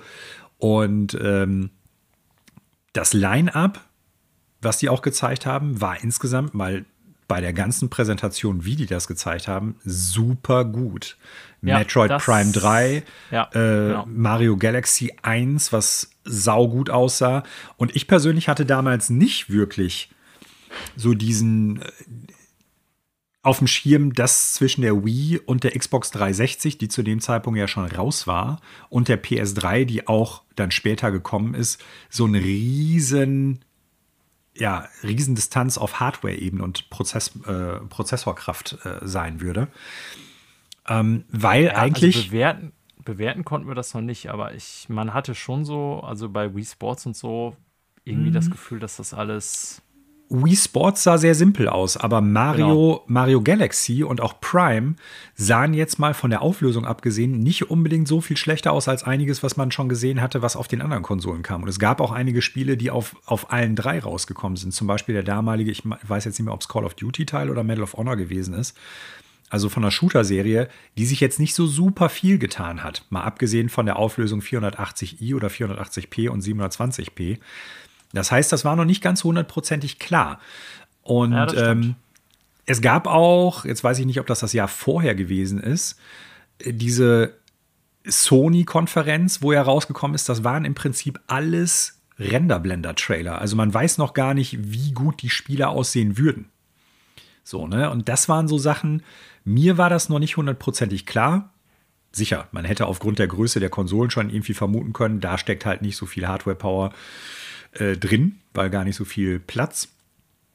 Aber wie groß im Laufe der kommenden Monate und Jahre dann halt die Spanne von der Wii zur 360 und PS3 sein würde auf grafischer Ebene, war mir da noch nicht ganz klar. Also da habe ich eher so gedacht, das wird so, ich sag mal eher so äh, Original Xbox und vielleicht PlayStation 2 auf der anderen Seite. Ne? Also von, von, der, von der Bandbreite, wie groß die grafischen Fähigkeiten der Konsolen sein werden.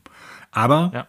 sehr coole E3 und das war auch eine der E3s, muss ich ganz ehrlich sagen, wo ich das erste Mal mich damit auseinandergesetzt habe, im Nachgang vor allen Dingen auch, wie verändert sich jetzt eigentlich mein Zugang zu Videospiel? Wie schaue ich eigentlich auf die ganze, nennen wir es mal, Szene oder Branche auch? Weil vorher war ganz stark bei mir auch noch und ich glaube bei dir vielmehr so kleinere News-Snippets.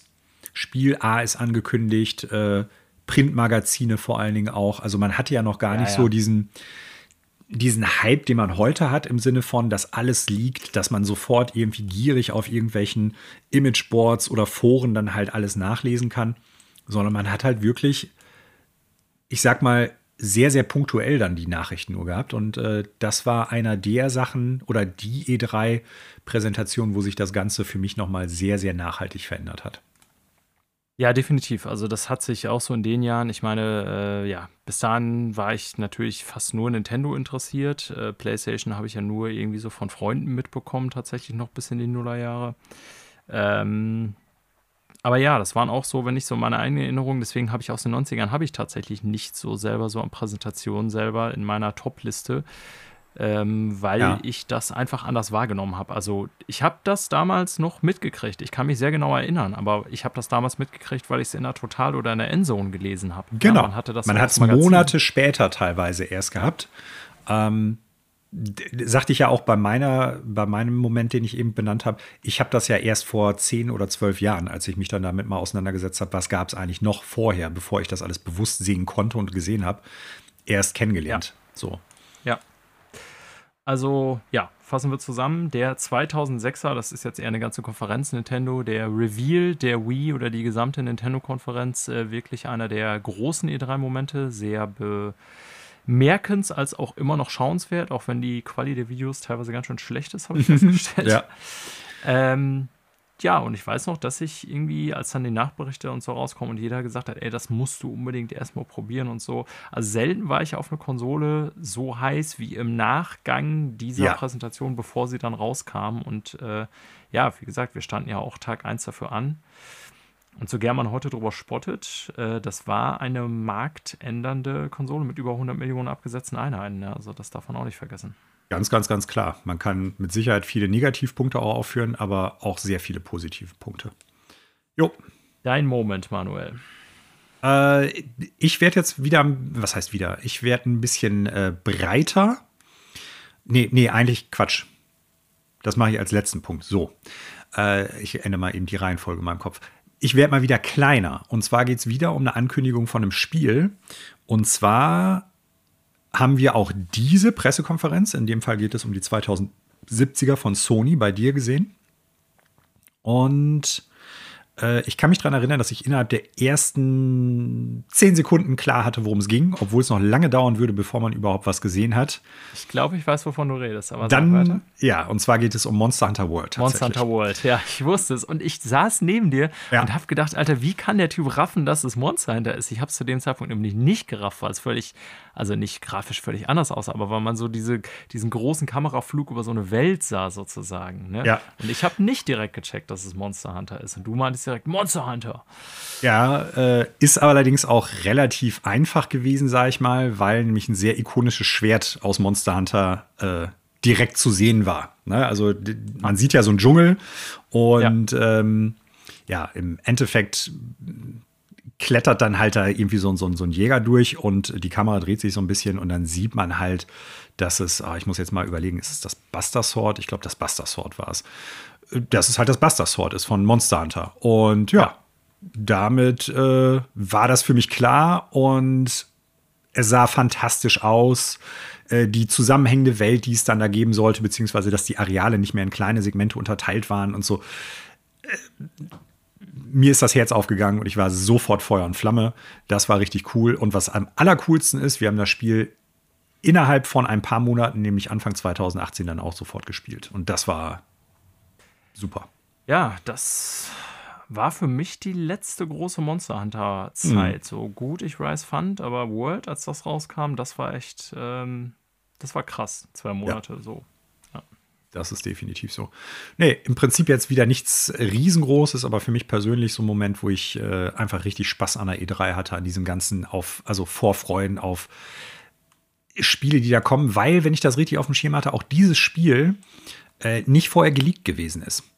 Ne, das ist ja Nee, durchaus nee, ein nee, Problem. genau. Das war neu. viele, viele Veröffentlichungen sind ja über die Jahre vorher geleakt worden, also dass man da schon irgendwie was von gehört hatte. Ein Trailer ist im Netz gelandet oder irgendjemand hat sich verplappert oder so. Und äh, wenn das damals so gewesen ist, habe ich es nicht wahrgenommen. Für mich war das total frisch.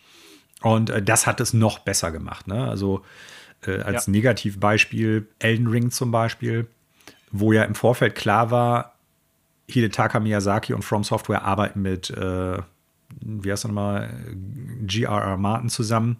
Und ähm, der Trailer war ja schon damals so geschnitten, dass dann halt zum Schluss dieser Name aufploppt, aber leider wurde eine Woche vorher schon geleakt, dass es so ist. Aber überleg ja. dir mal, wenn das nicht bekannt gewesen wäre, sondern nur ein neues From Software Game wird vorgestellt und dann taucht der Name auf, die Leute werden total ausgerastet. Ja, das ist leider so, ja, manchmal verdirbt es einen auch so Leaks den äh, Spaß daran, wie es eigentlich intendiert war, ne? Ja, ähm, das ist so. Ja. Okay, ähm ich würde sagen, ja, ich überlege jetzt gerade, ob ich bei meinem nächsten Moment, also ich stimme dir zu, ne? das war äh, ein cooler Moment, den ich nachvollziehen kann, wo wir beide natürlich voll auf abgegangen sind. Ich habe ein bisschen länger gebraucht, um es zu checken als du, aber Monster Hunter Open World fanden wir natürlich damals mega. Gehe mal gar nicht so weit zurück, nämlich nur zwei Jahre. Jetzt überlege ich gerade, ob ich das breit gestalte oder eher hm. auch so wie du auf eine einzelne Ankündigung. Ähm, ja, ich mache mal die Ankündigung konkret, aber den Rahmen setze ich trotzdem, fall mir da ins Wort, wenn du auch noch irgendwas in dem Kontext hast. Und zwar geht es um die Bethesda-Konferenz 2015. Die erste Konferenz, die Bethesda jemals selber gemacht hat auf einer Bühne. Mhm. Zuvor waren deren Spiele immer nur, ja, wenn dann bei anderen Anbietern aufgetaucht. Und wir haben die auch damals zusammengeguckt, meine ich, und äh, ich bin selber mit so dem Gefühl reingegangen, dass ich gar nicht so richtig wissen sollte, was mich da jetzt irgendwie erwartet. Ich wusste, dass irgendwie Fallout von denen kommt, war aber jetzt auch kein Fallout 3-Spieler oder auch kein irgendwie New Vegas-Spieler oder so. Und ansonsten hatte ich irgendwie auf dem Schirm, ähm, dass sie einige Markenrechte bei sich haben, so IT-Studios halt, bla bla bla. Und die gesamte Pressekonferenz ist, glaube ich, wirklich immer noch sehenswert, weil sie meiner Meinung nach bockstark war.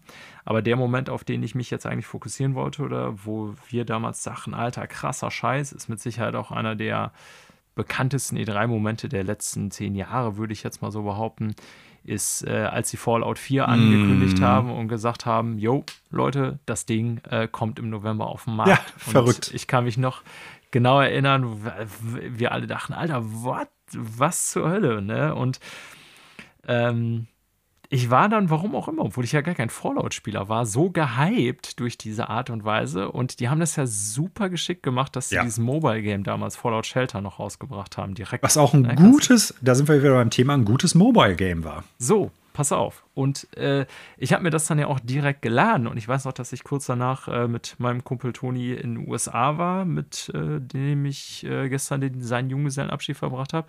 Und ich das da permanent gespielt habe, ne? weil mich das echt voll gehuckt hatte. Und äh, Ergebnis dieser E3 und dieser Fallout Shelter Nachwehe war echt, dass ich super hart gehypt auf Fallout 4 war, obwohl ich bis dahin gar kein Fallout-Spieler war. Aber die Präsentation war so gut gemacht. Mhm ähm, dass ich voll drin war. Und ich glaube, so dieser Moment, so hier ist das Game, in ja, quasi sechs Monaten, weniger als sechs Monaten ist es raus.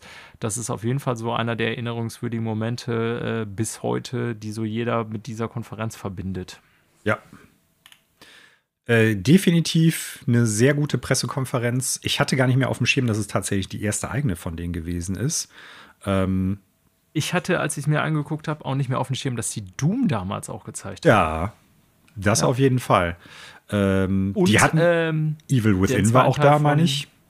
Äh, den zweiten Teil von, Gott, ich habe heute Dishonored. Haben sie auch gezeigt. Stimmt, ja. Allerdings ja. meine ich nur als so ein Render, ich nenne es jetzt mal einen ja, ja, besseren Ausdruck, Render Blender äh, Trailer. Ich glaube, man hat ja. Emily Coldwin gesehen, also einen der beiden Hauptcharaktere, die man spielen kann. Äh, super cool. Ja, war eine gute war eine gute PK mit guten Spielen. Ganz, ganz, ganz, ganz deutlich. Ja, soll ich weitermachen? Gut. Ich werde jetzt ganz, ganz breit und im Prinzip ist das jetzt auch so ein bisschen, äh, ja, wie soll man sagen, es ist die ganz billige Sache, die ich jetzt da machen werde, aber ich meine die absolut ehrlich und na, ist auch ein bisschen traurig, wenn ich jetzt darüber rede. Mein persönlichster oder mein, mein, mein, mein liebster E3-Moment oder was ich da am meisten irgendwie mit verbinde, ist tatsächlich einfach das Zusammensein mit Freunden und das gemeinsam zelebrieren und gucken. Das ist, ah. ich weiß, dass es jetzt im Endeffekt kein einzelner Moment ist und dass es im Endeffekt auch so eine Sache ist. Ja, das ist jetzt so die billige, billige Methode, so alles irgendwie einzugemeinden oder so. Aber ich habe so lange drüber nachgedacht in den letzten Tagen, als wir gesagt haben, wir machen dieses Segment.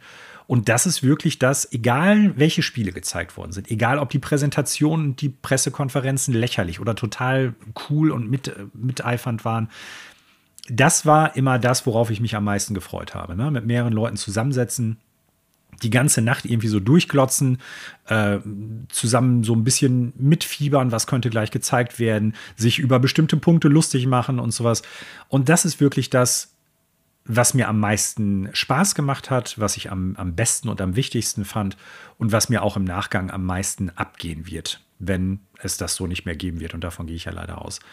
Weil ja. Neue Spiele können ja. das ganze Jahr über angekündigt werden. Coole Trailer kann man sich jeden Tag reinziehen, egal wann die gepostet werden. Theoretisch sogar Streaming-Sachen, siehe Nintendo Direct, State of Play oder sonst irgendwie was.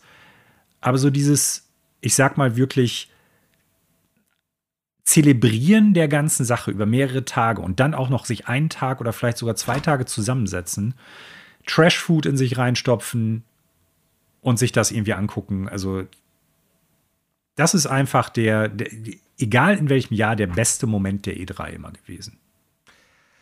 Ja, das stimmt. Das äh, teile ich sehr. Und ähm, ich habe da diverse Erinnerungen. Wir haben uns ja oft bei mir getroffen. Jo.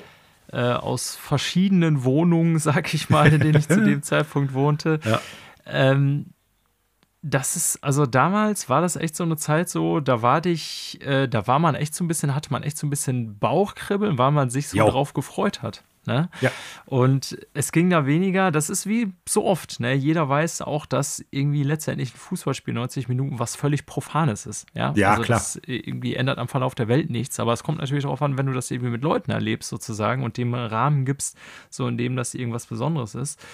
Ja, und E3 war tatsächlich, auch wenn ich weiß, dass da ging es letztlich darum, dass Firmen, die ihre Produkte verkaufen wollen, ne? das ist uns ja allen bewusst. Es ist ein riesen Werbe- äh, Block. Werbeblock ja, gewesen. Die oft auch falsche Versprechungen, die einem ja. verkauft wurden. So, ne? Es ist oh, ja nicht Mann. so, als wäre das irgendwie eine sinnvolle Information der Konsumenten gewesen. Ganz im Gegenteil, eher größtenteils leere Versprechungen. Aber ja, das ist genau wie du sagst. Also, wenn ich jetzt, ich habe das nicht als Favorite-Moment aufgeschrieben, weil ich mich jetzt auf die Konferenzen ähm, selber fokussiert habe, aber ich habe das natürlich auch bedacht, so dass ich mich an diverse Momente erinnert habe, wo wir uns dann irgendwie echt eine Riesenpizza abends um 10 Uhr bestellt haben, super viel Trash-Food irgendwie auf der Theke lag, so bei mir in der Küche. Und wir dann halt irgendwie bis 3, 4 Uhr morgens durchgefressen und gesoffen haben und äh, wo ja, morgens halt Anrufe kamen von, äh, ich weiß gar nicht, ob die damals schon ja, verheiratet waren, damals, ne? ja, von, äh, von, ich weiß nicht, erbosten oder zumindest besorgten Freundinnen ja. oder Ehefrau, ne, also was ist los? Warum bist du um 5 Uhr noch nicht zu Hause? Also, das war schon witzig, ja. Ja, und das ist auch, ne, ich meine, das ist jetzt so eine sehr persönliche Ebene bei uns, aber das war mhm. natürlich auch noch eine andere Ebene, weil man da, also zum Beispiel teilweise, da waren ja Leute bei, die wir heute kaum noch sehen. So, ne? Ja. Also, das war einfach so eine andere Zeit in unserem Freundeskreis, wo irgendwie so die ganzen Dinge sich teilweise noch nicht so aus, äh, ja, wie sagt man, also noch nicht so auseinander dividiert hatten. Mhm. Ähm, ohne dass jetzt irgendwie böses Blut wäre oder so, aber wie es halt im Leben so ist, dann kommt die Lebensentscheidung und die ja, Lebensentscheidung, ja, genau. Heirat, Kinder, Job und so weiter und so fort. Ne, und das waren so, obwohl wir ja auch schon alle älter waren, wir waren ja mhm. keine 16 mehr. Ne? Ich meine, wir beiden kennen uns ja auch schon sehr lange. Wir haben auch irgendwie Videospiele gespielt, als wir wirklich irgendwie noch Teenager waren oder so. Mhm. Aber ähm, das waren schon so Momente, wo man irgendwie so in den äh, 20ern und frühen 30ern sogar noch dann irgendwie so das Gefühl hatte, so, ja, äh, scheiß jetzt einfach drauf, wir machen so ein Community-Event und bleiben so bis 5 Uhr nachts wach. So, ne? Ja. Was man so aus der Kindheit eigentlich klassischerweise hat, wenn man so LAN-Partys gemacht hat oder was mhm. weiß ich, N64-Abende zu viert oder so. Ähm, ja, und diese Momente, ne, wie du schon sagst, so auch wenn mal irgendwie ich mich auch auf so einen Stream freue, wie Microsoft oder so, da habe ich Bock drauf, da freue ich mich drauf, ne? Aber es ist was anderes vom Feeling. Also ja, definitiv. Ganz klar. Und das so sehr auch letztendlich bei der 3 um es nur monetäre Interessen geht und so, aber das sind genau die Sachen, äh, da gebe ich dir recht, das wird und äh, würde fehlen. Ja, genau. Ja, Punkt. hätte ich fast ans Ende, also hätte ich es geschrieben, hätte ich es ans Ende gesetzt. Jetzt wirken meine Sachen, die ich danach sage, ja fast, äh, ja, wie soll ich sagen, schon überflüssig. Ich also ich habe ja noch, ich habe ja noch mehr, was ich gleich noch ein bisschen raushauen ja, du hast kann. Das so um das Ganze gestreut, alles gut. Ähm, ich bleibe so ein bisschen bei meiner Linie, so Highlights rauszustreichen, die mir mhm. wirklich in Erinnerung geblieben sind. Ähm, und da muss ich Sony 2014 nennen, die Sony-Pressekonferenz 2014. Und da sind es eigentlich zwei Momente. Äh, Entschuldigung, es war 2013, Entschuldigung, das war die äh, PS4-Präsentation. Ich habe das Ah, ja, ja, ja, okay. So, 2013, 2014 es war, die PS4 war, äh, äh, Vorstellung. Und ähm, für alle, die es nicht mehr so auf dem Schirm haben, also traditionell war es eigentlich von den großen drei, über die wir auch größtenteils hier berichten, so, dass Microsoft als erster an den Start kam. Sonntagsabends. Sony, mhm. genau. Montags. Dann Sony kam, meistens nach unserer Zeit mitten in der Nacht. Und Nintendo bildete eigentlich immer den Abschluss am Dienstag. Dienstag von und, unserer Zeit aus Dienstagmorgens, genau, ja. Genau, ja. Richtig. Und ähm, in dem Fall war es so, dass beide Sony und Microsoft ja ihre neuen Konsolen vorstellen wollten und auch getan hatten auf der E3. Und die hatten zwar schon separate Events vorher gehabt. Also Sony, kann ich mich noch erinnern, hatte, glaube ich, irgendwie im Februar oder so ein Event, wo es erstmal genau. um PS4 ging. Das war so ein Dev-Talk mit Mike Cerny und bla bla bla. Und da wurden schon so ein paar Kerndaten im Grunde vorgestellt. Aber so das, das dicke Reveal, so hier Konsole und vor allen Dingen Pricing und so, äh, mehr Spiele und äh, ja, Online-Funktionalität und bla bla bla bla. Das war schon noch so für die E3 eigentlich so reserviert. Und ähm, Microsoft hatte die Xbox One vorgestellt und ich will das jetzt nicht vereinnahmen hier bei meiner äh, Fokussierung eigentlich auf Sony, aber äh, nur um das den Kontext kurz zu geben, ich weiß nicht, ob du Microsoft selber noch drin hast. Ja, Microsoft hat TV, TV, TV Sports, Call of Duty Sports, TV, Okay, das TV, tut mir leid, dann habe ich es jetzt hier quasi schon deinen Punkt mit angesprochen. Ja. Die Präsentation war puh, äh, wir lassen das mal offen, wenn du es noch hast. So. Also, ja, Moment, Moment. Äh, ich habe das jetzt eben falsch verstanden. Also, ich habe es nicht bei mir drauf stehen. Ach so, hier auf der Liste. als einzelnen Punkt. Okay. Ich dachte, du meintest damit, ob ich es noch präsent im Kopf habe, was die nee, gemacht hat. Ich dachte, okay. du wolltest mhm. jetzt irgendwie so unter mhm. Thema Awkward nee, Moments nein, irgendwie nein. vielleicht die PK mit aufnehmen, weil dann kann ich es auch eben sagen. Also, Microsoft hatte bei der Präsentation der Xbox One ein paar Stunden vorher fast nur über Anbindung von Cable TV gelabert, dass man Sports irgendwie darüber gucken könnte, dass man mit Sprache die Xbox ein- und ausschalten kann. Äh, es war eigentlich ein Pile of Shame, der da. Also Ja. natürlich haben sie auch ein paar gute Spiele gezeigt, ne? will ich jetzt gar nicht ganz schlecht reden, aber im Grunde dachte ich, dachte jeder so nach der Konferenz, okay, was zur Hölle. Also irgendwie, man, man hatte, man war gespannt auf eine neue Konsole von Microsoft und die Restvorfreude war auch noch da. Ähm, Ah, aber irgendwie ja. war es eine schlechte bis komische Präsentation, würde ich Bloß, sagen. Weil es wenig darfst- mit Spielen zu tun hat. Ja, plus du darfst nicht vergessen, die Xbox sollte 499 kosten. Ja. Und ähm, damals war noch dieses ganze Always Online-Ding ähm, Ah ja, ein groß, ne? im Sinne von, äh, die Konsole muss immer am Netz sein. Und wir haben für die Leute, die kein Internet haben, ja auch eine Konsole, das ist die Xbox 360. Das waren alles Sachen, die in Zusammenhang mit der PK damals äh, passiert sind. Ja, Einen Tag später kommt Sony und äh, genau. Und darauf wollte ich jetzt hinaus. Und da gibt es eigentlich zwei ikonische Momente. Und ich fange jetzt mal hinten an, nämlich äh, der Moment, als ähm, die, das war ganz am Ende der Präsentation und die hatten im Grunde schon alles präsentiert. Online. Das ganze Ding geht, müsst ihr nochmal nachgucken, ich glaube eine Stunde 50 fast. Also wahnsinnig lange Präsentation mit Spielen und online und bla bla bla. Und dann ganz am Ende kommt einfach ein weißer Bildschirm, ähm, wo die Preise in Euro und Dollar und ich glaube Yen oder so drauf standen noch.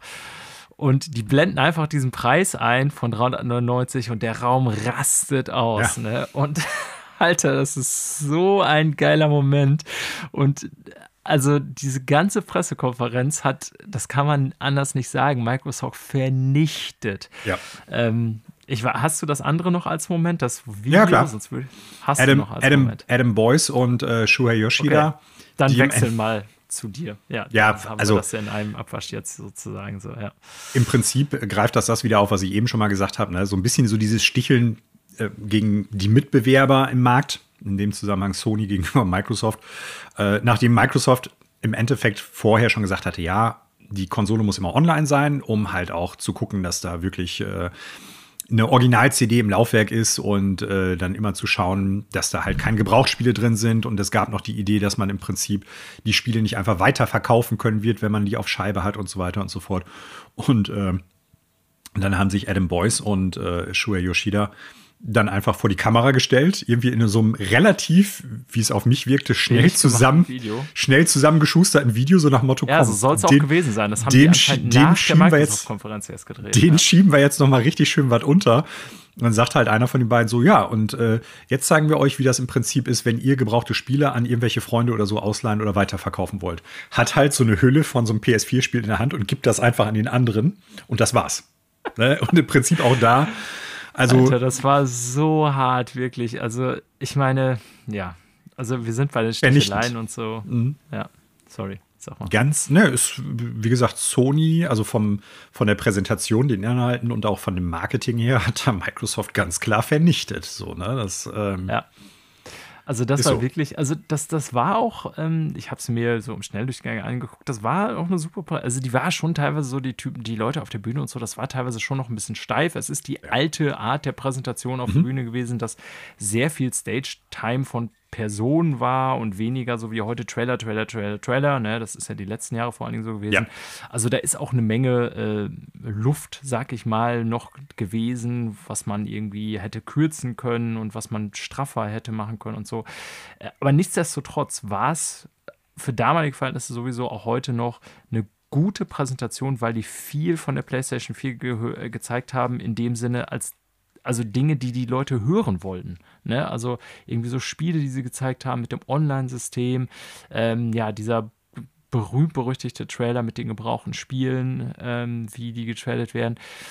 Ne, und das Ganze, wie gesagt, ging halt auf, so in diesem Höhepunkt, dass sie am Ende einfach den Preis auf die Leinwand geworfen haben. Und also man merkte wirklich so im Saal sowieso die Leute, ich glaube nach Microsoft, das bin ich mir nicht sicher, wie mein oder unser Gefühl war, aber ich glaube, ich war auch so ein bisschen skeptisch, dass ich dachte, okay, was zeigen die denn da jetzt? Und ich habe noch so in Erinnerung, während der Präsentation wurde das Gefühl immer positiver. Und das ist so wie dieses Meme, wo der Typ immer mehr so anfängt zu smilen. Und ich mm -mm. dachte, Alter, gut, gut, gut, ne, gut, zeig mir mehr. Und dann am Ende der Preis und alles so, obwohl letztendlich da irgendeine Firma dir nur ein scheiß Produkt verkaufen will und Geld von dir haben will. Mm. Aber das war so witzig, das werde ich nie vergessen. Ja, also aber nichts, nichtsdestotrotz, ja. ne, ähnlich wie das, was ich eingangs schon sagte mit der Pressekonferenz 1995, wo die einfach mal den äh, Mitbewerber um 100 Dollar unterboten haben, haben sie es da auch gemacht. Ne? Denn auch also, da, ja. Microsoft hat es denen natürlich extrem einfach gemacht Leicht zu gemacht, punkten. Alter. Ne? Ja, die haben keine Abwehr aufgestellt, nix, die haben nicht mal ein Torwart gehabt. So. Das war super easy, aber es, sie haben es halt auch eiskalt verwandelt. Ja. In dem Moment, ne, also da bin ich ja auch keiner, der das als erstes behauptet. In dem Moment hatte Sony die Videospielgeneration der nächsten sieben Jahre gewonnen. Das, ja. Also dieser Moment war so maßgeblich, selbst für Leute, die es nicht gesehen haben, ähm, als klar war, das Ding mit dem, was sie da bieten, wird 100 Euro weniger kosten. Da war die Messe gelesen. Vor allen Dingen, weil vorher gerüchteweise auch schon durchgesickert war, dass ähm, die Xbox One in der Art und Weise, wie sie da halt dann verkauft werden würde, auf jeden Fall etwas Hardware-schwächer sein würde, also ja, von der Prozessorleistung her, ja. als die PS4. Das war vorher schon gerüchteweise durchgesickert und dann kostet das halt eher stärkere Produkt 100 Euro weniger oder 100 Dollar. Ne? Also es ist, ja. wie gesagt, Microsoft hatte auf allen Ebenen gegrützt, wo man nur grützen konnte und äh, hat es natürlich Sony leicht gemacht. Und ich glaube, ab dem Punkt, weil auch die gucken ja immer, was die anderen Leute machen, die werden sich auch die Pressekonferenz von Microsoft reingezogen haben. Als die die ganzen Punkte abgefeiert haben, hat sich Sony oder zumindest die Leute damals bei Sony so innerlich ins Fäustchen gelacht. Also ich glaube, selbst mit äh, einem zehnbändigen Witzrakete-Buch Feuerwerk wird man da nicht so viel gelacht haben. Das war auf jeden Fall der größte PR-Coup, den die jemals äh, hingelegt haben. Also das Ding war äh, eine Bombe und Sonys nach dem PS3-Desaster, Sonys so. neuere Zeit, äh, nachhaltig ein Wendepunkt, würde ich fast behaupten. Und da greife ich mal eben wieder auf, denn äh, ich habe ja nicht nur so die positiven Aspekte hier drin, sondern auch so ein paar andere Sachen, die im Kopf geblieben sind. Und da sind Sony 2005 und 2006 ganz klar drin. Ne? 2005 war halt dieses Fake-Trailer PlayStation 3 Desaster. Du erinnerst dich sehr wahrscheinlich noch an Killzone 2, aber auch sowas wie Motorstorm, also Spiele, die ja. nicht mal im Ansatz so ausgesehen haben, die super gut aussehende Spiele hinterher waren, aber wo klar war, das waren halt reine Render-Blender-Trailer und haben mit dem eigentlichen Game nichts zu tun. Ja, das PS3-Reveal selber ist ja berühmt. Das ist ja ein Jahr später, 2006 gewesen. Ne? Das waren genau, ja zwei unterschiedliche. Also die haben zwei Jahre hintereinander für durchaus echt Kontroverse gesorgt. 2006 waren sie ja genau in der umgekehrten äh, Situation, wo sich dann später Microsoft wiedergefunden hat. Ne? Also ein teureres Produkt ähm, mit unfassbar, also wirklich memewürdigen Momenten. Da ist die Giant Enemy Crab drin. Der Rich Racer ist da drin. 5, 599 US Dollars und die Leute werden zwei oder drei Jobs haben oder ja. äh, arbeiten gehen, damit sie sich die Konsole leisten können. Also es war wirklich das, was Microsoft dann vor der äh, nachfolgenden Konsolengeneration hat, hatte Sony ein paar Jahre zuvor äh, beim Reveal und vor dem Launch der PS3 gehabt. Also das ging voll in die Hose auf allen Ebenen. Das war Ganz, ganz, ganz, ganz, ganz äh, schlimm. Ja. Ja, damit äh, habe ich den Ball quasi wieder zu dir rüber gespielt. Was ist dein nächster Moment? Das war's, was ich ja gerade sagte. Ne? Also okay. Sony okay. 2005-2006, die sich da nicht mit Ruhm bekleckert haben. Ah, haben wir zweimal Sony aneinander gereiht. Ich dachte, das Deshalb. war in dem Kontext. Okay. Nö, hatte ich hier separat Gut. mal, ja. Ja, ich hätte das tatsächlich auch noch so auf meinem äh, Pile of Shame sozusagen, Sony 2006. Ähm, aber, da habe ich noch mehr. Ähm, ja, das glaube ich. Ich habe da nicht so viel. Ich habe mich vor allem fokussiert auf die Top-Momente. Da habe ich auch noch ich, welche. Ich würde jetzt, äh, ja, ich glaube, du hast mehr als ich, aber ist ja nicht schlimm. Ich glaube, ich würde jetzt zu meinem Top-Moment ever kommen, Manuel, ah, wenn okay. ich so allein das aus Konferenzsicht betrachten werde. Und mich würde es wundern, wenn du den nicht drauf hast. Darf ich das Ja raten? Ja, mach. Äh, dann tippe ich auf, also warte mal, lass mich erst eine Frage stellen. Hast du das, hast du das live gesehen oder nicht live gesehen? Äh, nee, habe ich ziemlich sicher nicht live gesehen. Dann ist es Nintendo 2004. Du hast recht. Ja. Guck mal, wie gut er mich kennt. ich habe es gesehen, aber erst im Nachhinein. Mhm. Und äh, Manuel spricht natürlich von dem, ja, also man könnte eigentlich Nintendo 2004 insgesamt fast nehmen, ja. aber ich meine vor allen Dingen äh, Twilight Princess. Ne? Genau. Ähm, also ist für mich vielleicht sogar der ikonischste E3-Moment nach wie vor, den ich so kenne. Äh, für mich ganz persönlich natürlich, weil ich großer Zelda-Fan bin, du auch. Mhm. Das Interessante ist, ähm, Ne, ich erzähle erst, wie das Ding war. Also, ihr müsst euch vorstellen, 2004 ähm, war, ja, Nintendo, ich sag mal, bisschen erkämpfen, will ich nicht sagen, aber hatte auch nicht so seine besten Zeit mit GameCube hinter sich. Das muss man ja ganz klar sagen. Ne? Also, GameCube war ja noch aktuell. Wollte ich gerade sagen, ja. Äh, Genau, ja, aber GameCube war zu dem Zeitpunkt schon klar, dass es jetzt irgendwie deutlich abgerutscht war im Gegensatz zu den Konsolen vorher, was die Verkaufszahlen angeht.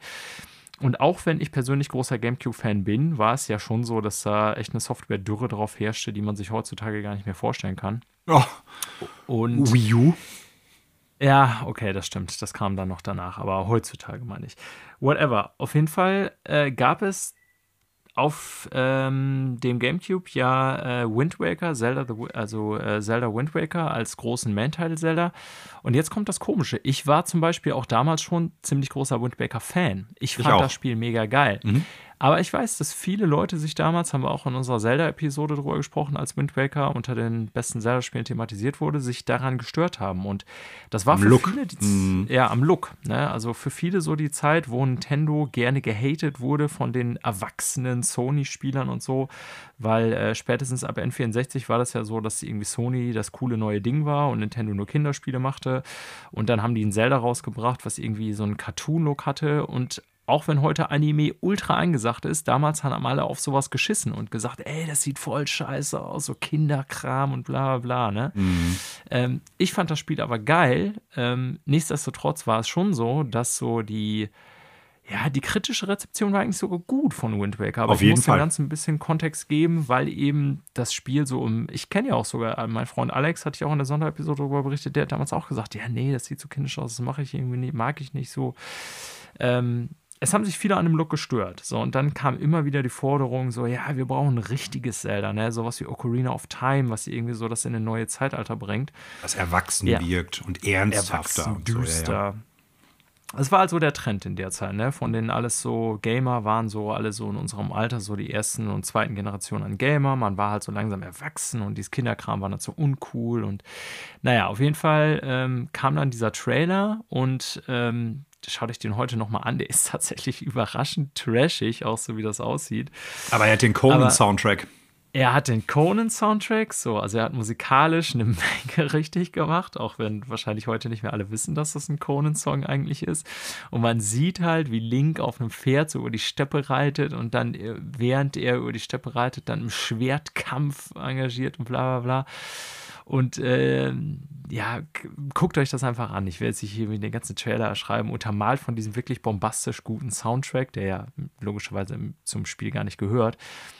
Und dann am Ende des Trailers kommt einfach so Shigeru Miyamoto mit so einem Schwert und dem Schild auf die Bühne gesprungen, was da schon wieder ultra cheesy ist. Aber, Aber die, Leute die, Leute rasten aus. sind so hart ausgerastet. Ja. Ne? Man hört es auf den Videos so, wie die alle, also die Leute springen auf, sieht man auf den Videos und voll. Ja verlieren ihren Verstand, weil die gedacht haben, Alter, das wird der Second Coming of Christ, Alter. Zelda in dunkel und realistisch und wir reiten auf einem Pferd und kämpfen gegen Monster in der Open World und so. Die Leute sind ausgerastet. Ich, ihr müsst euch das reinziehen, auch wie Shigeru Miyamoto nachher auf die Bühne kommt. Das ist unfassbar. Also nach wie vor für mich so der krasseste E3-Moment, würde ich sagen. Ja. Das Witzige ist, Manuel, das Spiel, was dabei rauskam, fanden wir beide schlechter als Wind Waker. nee, stimmt überhaupt nicht. Echt nicht? Ich Nein. wohl. Ich, ja, dass du das schlechter findest, weiß ich. Aber ich finde es ja. tatsächlich besser. Gar nicht mal wegen dem Look oder sowas, sondern weil Wind Waker. Ähm, Dann habe ich das zwar, falsch in Erinnerung bei dir. Mh, ja. Also Wind Waker finde ich super. Gar keine Frage. Ist auch eines der stärksten Zelda-Spiele, gerade so aus dem 3D-Bereich. Aber ähm, was mir bei Wind Waker gefehlt hat, hatte Twilight Princess viel stärker. Und wir haben, ich habe da heute ganz kurz schon drüber gesprochen, nämlich Dungeons. Ich finde die Dungeons insgesamt das, in Twilight Princess sehr, sehr, sehr, viel besser als äh, viele Sachen in Wind Waker. Und in Wind Waker hast du nämlich, glaube ich, auch nur, ich müsste es mal wieder spielen, ich habe seit Jahren nicht mehr angepackt, ich glaube nur drei Dungeons. Und ähm, das stimmt. Ja. Das ist ein bisschen dürftig, ne? Also auch da gibt es ja bei dem Spiel so die Legende, dass die vieles äh, ja gar nicht mehr erst fertiggestellt haben, weswegen du dann ja diese Triforce Fetch Quest da noch drin hast und so, um das Spiel ja, ja. ein bisschen länger zu machen. Also ich finde es nicht. Definitiv. Ich finde es jetzt nicht äh, automatisch besser als Twilight Princess. Twilight Princess hat definitiv, genau, hat definitiv also äh, größere Schwächen, aber auch größere Stärken als Wind Waker für mich. Ja. Der Kontrast ist da stärker. Also, ja, okay, habe ich das falsch in Erinnerung? Oder mhm. sagen wir es mal so, ich kann mich erinnern, Twilight Princess, das dann ja witzigerweise auch erst äh, ja, mit anderthalb Jahren Verspätung rauskam, mm. nämlich wir haben es dann auch erst auf der Wii gespielt. Ähm, Gab es natürlich auch noch für GameCube, aber es kam ja sehr viel später. Im GameCube noch später. Ich glaube, zwei, drei Monate nach der ja, Wii. Witzigerweise ja, richtig. Und nicht die so. schlechtere Version, weil du da die Kamera nee, frei bewegen kannst. Tatsächlich nicht, genau. Und ähm, wie auch immer, ich kann mich noch erinnern, dass wir das damals gespielt haben und aber auch schon uns darüber unterhalten haben. Und mich hat das auch damals nicht so richtig gecatcht. Ich fand es irgendwie cool, aber es hat gerade so mit seinem langen Intro und so auch echt viele Probleme, Twilight Princess, finde mhm. ich. Also da ist Ganz so, klar. Ähm, eine Menge drin, was mich da nicht so gecatcht hat wie Wind Waker. Wie gesagt, Wind Waker ist auch so ein persönlicher Favorit von mir, das, weil mir die Segeldinge einfach so gut gefallen, aber diese Dungeon-Content-Schwäche und so, das ist mir alles bewusst. Wie auch immer, das Spiel selber war dann glaube ich, auch, auch das gut bewertet, Twilight Princess. Auf so, jeden ne? Fall, ja. Aber es war jetzt nicht, ich sag mal, der kulturelle Durchbruch oder der kulturelle Maßstab, den zum Beispiel in Ocarina of Time gesetzt hat im Jahr 96. Das können wir, glaube ich, äh, können wir uns, glaube ich, darauf einigen. Als Twilight Princess mhm. dann rauskam, 2006, war es ein gut bewertetes Spiel, hat sich auch gut verkauft. Ähm, aber wie gesagt, es war eben nicht das zweite Ocarina of Time oder war auch nicht irgendwie das Skyrim oder was weiß ich, was irgendwie dann Jahre später kam. Ähm, aber trotzdem, also auch wenn ich Twilight Princess, wie gesagt, jetzt gar nicht schlecht reden will, aber dieser, dieser E3-Moment, äh, der ist einfach krass. Auch heute noch, wenn man sich das anguckt, wie, äh, ja, dieser Trailer, auch wenn das alles natürlich grafisch scheiße aussieht. Aber das ist vom Setting her super geil. Ja, auf jeden Fall. Ganz, ganz, ganz guter Moment und äh, destilliert im Prinzip das Wort Hype für Videospiele ja. auf einen Moment herunter. Ja, das stimmt. Ja, und auch die Probleme, die das, Ja. äh, die Hype mit sich bringt. Ja. So, ne? Ja. Ja, witzig. 2004 habe ich bei mir hier auch noch draufstehen und äh, nicht nur jetzt das Twilight Princess Reveal, sondern wir haben den Nintendo DS gesehen und Reggie Fils-Aimé hat sich äh, sehr großkotzig vorgestellt. I'm Reggie, I'm about to, äh, oh, was? Ich, wie war's noch? Ja, äh, I'm about to äh, take names and Names kick, and kick, kick ass. ass. Ja, irgendwie so. Kick-Ass. Ja, so. And I'm all out, es hätte nur noch gefehlt, and I'm all out of bubblegum. ja, guter Typ. Also zumindest auf der Bühne immer eine Erscheinung gewesen. Ich Ja, kenne ihn das- persönlich natürlich nicht. So wirkte er. Ja, Ja. das stimmt. 2004 war ein großes Jahr, hat er sich vorgestellt. Ich Was ist noch dein nächster Punkt, Mann? Also ich habe äh, für mich noch so ein paar Jahreszahlen hier draufstehen. Ja. Und zwar ähm, Nintendo 2010. Eine ähnlich gute Pressekonferenz meines, meines Erachtens nach. Und äh, man muss auch dazu Kann ich sagen, erinnern, die haben wir gesehen. die haben äh, in den, also gerade 2008 hat Nintendo für die Pressekonferenz extrem viel Flack gekriegt. Weil das so die Pressekonferenz war, wo klar geworden ist, Nintendo schielt so ein bisschen sehr stark auf den Casual-Markt. Ne? Also es wurde damals vorgestellt, Wii Music, ein Animal Crossing DS-Port, wenn man es so nennen möchte. Äh, Cammy Dunaway, die damals, ich glaube, Marketingchefin bei Nintendo äh, USA gewesen ist und die sich nur hochnotpeinlich da aufgeführt hat. Also es war, es war schwierig. 2009 wurde es ein bisschen besser. Aber 2010 war eins der ganz großen Nintendo-Pressekonferenzjahre, denn wir haben gekriegt den 3DS, wir haben Kid Icarus gesehen, wir haben Donkey Kong Country Returns gehabt, ein GoldenEye Remake, Zelda Skyward Sword haben wir das erste Mal komplett gesehen, wo noch nicht klar war, das wird jetzt auch nicht unbedingt das allerbeste Zelda, aber es war vom Line-Up her, von, von der Präsentation her der absolute Kracher. Also es war, es war eine richtig, richtig gute PK und äh, ich kann mich noch daran erinnern, dass ich da dachte, sau cool. Und in dem Jahr waren wir beide auch dann später auf der Gamescom und haben ganz viel von dem Zeug, was die da gezeigt haben, anspielen Das können. stimmt. Ja, Kirby's das Epic war Jahren, super cool. das war Ja. mega cool. Wir sind an fast alle Anspielstationen gekommen. Da war es auch noch leer. Da war es noch Zumindest erträglich, wobei wir bei Skyward Sword auch zwei Stunden anstehen mussten, glaube ich, oder Ja, anderthalb. aber ansonsten kann man auch zu vielen Spielen tatsächlich relativ Ja. fix hingehen. Das war super. Wir haben Epic Mickey noch gespielt und du hast dir den äh, Tetris Battle deines Lebens geliefert, falls du dich noch dran erinnerst. Ja. Das hat jetzt eigentlich nichts mehr mit E3 Ariane zu tun. War das damals? Nintendo irgendwie, ne? Ach Gott, ja. Oh Äh, Mann. Das, das war super, aber eigentlich sind wir bei der E3 und das war einfach von der PK her und von den Inhalten saugut. Deshalb habe ich es bei mir noch draufstehen. Top. Hast du noch ein Yes. paar? Wir können ja so ein bisschen so äh, schnell Also meine- was raushauen. Ich sag mal genau, meine absoluten Highlights äh, habe ich eigentlich äh, durch. Ähm, ja, ich habe noch so ein paar, ich sag mal, schöne Momente, aber auch Mhm. awkward Momente, aber so meine Grundliste, sag ich mal, habe ich durch. Ähm, den, ah, jetzt muss ich nachgucken, 2011 war es, den äh, Bioshock Infinite Reveal. Ich war Ah, zwar kein okay. großer Bioshock-Fan Ja. oder hatte es nicht gespielt, aber äh, der Trailer war sehr cool ähm, damals und ich weiß nicht mehr, ob wir es oder wie wir es live gesehen haben oder wie auch immer. Ähm, aber ja, das ist irgendwie mir sehr positiv in Erinnerung geblieben. Aber wie gesagt, ich will es jetzt auch gar nicht lang äh, thematisieren. Ähm, dann habe ich noch, ich mache mal einfach so zwei, drei, wo ich so irgendwie so, wenn das okay ist, weg. Ähm, obwohl ich das Spiel bis heute nicht gespielt habe, ich habe es noch im Regal und will es noch nachholen. Du findest Bin es ja sehr gut. Aber das Final Fantasy VII Oh. Remake Reveal.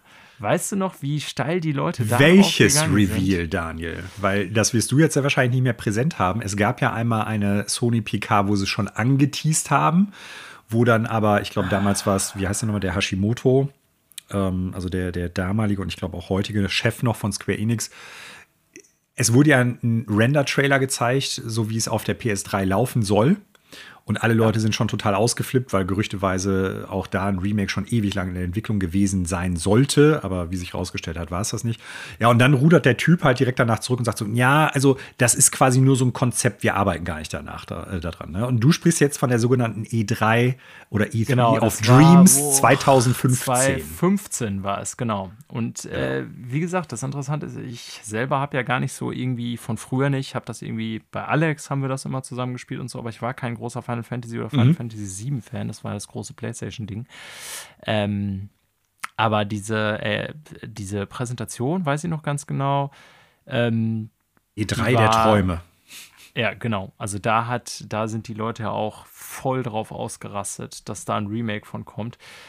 Keiner konnte wissen, dass man darauf noch fünf Jahre warten musste.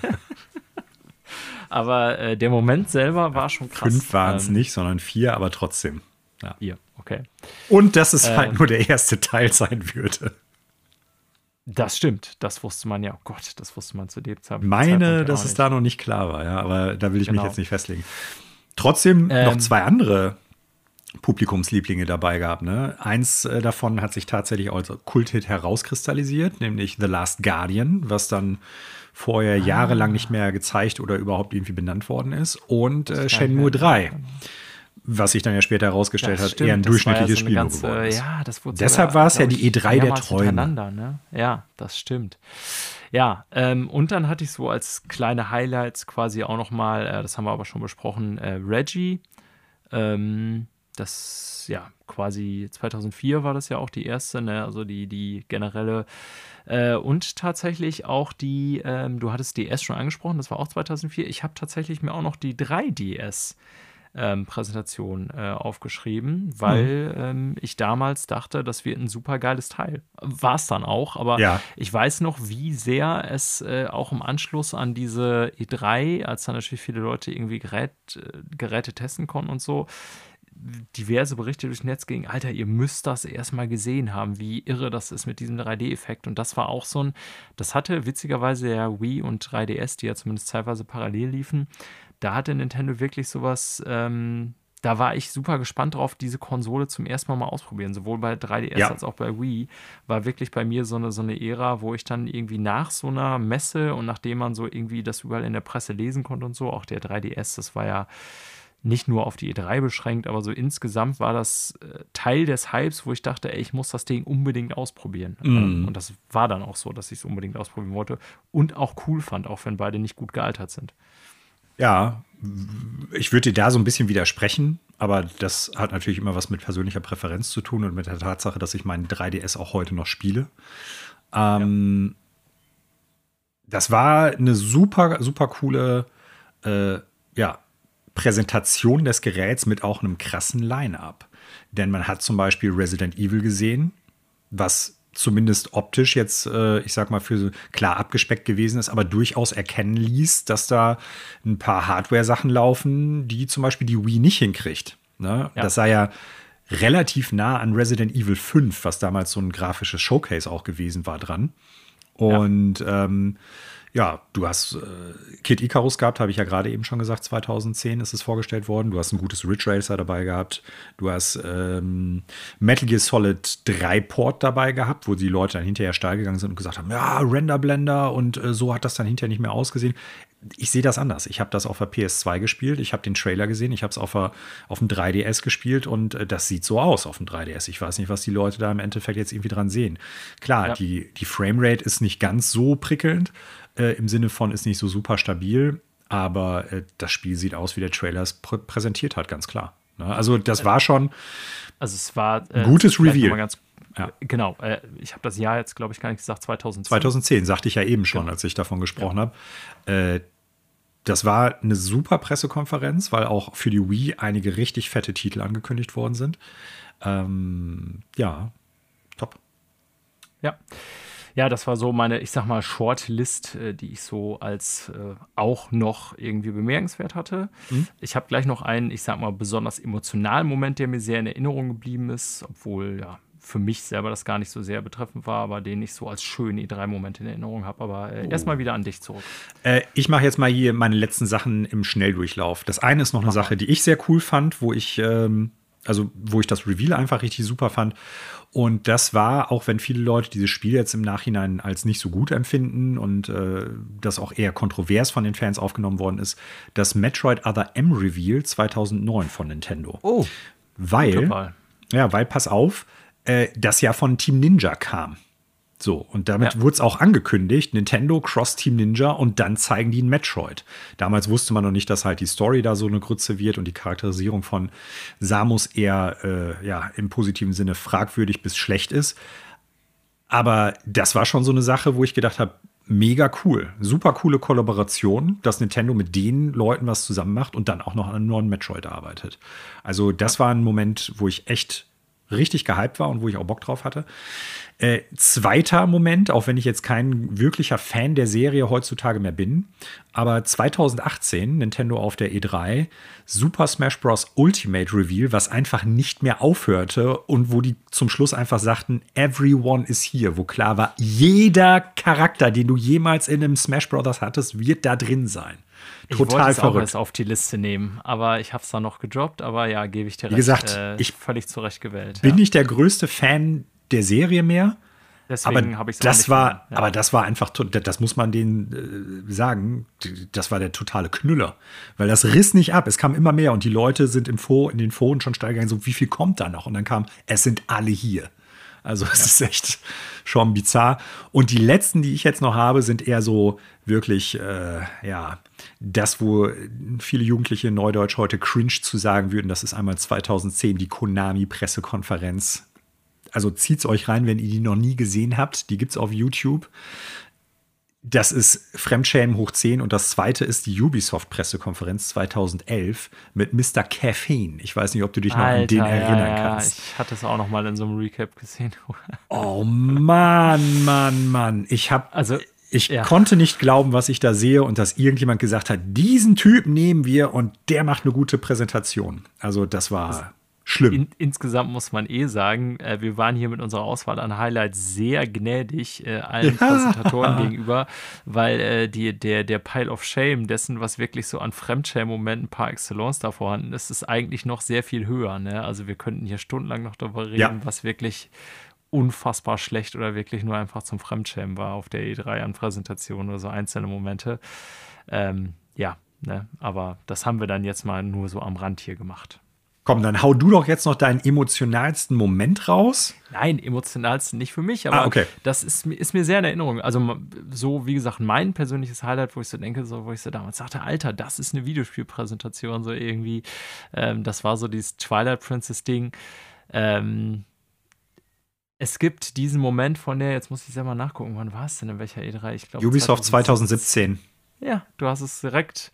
Und, das Reveal äh, von Mario, Mario äh, vs. Rabbits, wo der. Du kennst äh, mich so gut, Manuel, genau. Der, die, und, äh, der, der, David, David, David Soliani heißt mhm. er, glaube ich. Ja. Ähm, wirklich, während Shigeru, Shigeru Miyamoto das Game einführt, wirklich die Pisse in den Augen hat.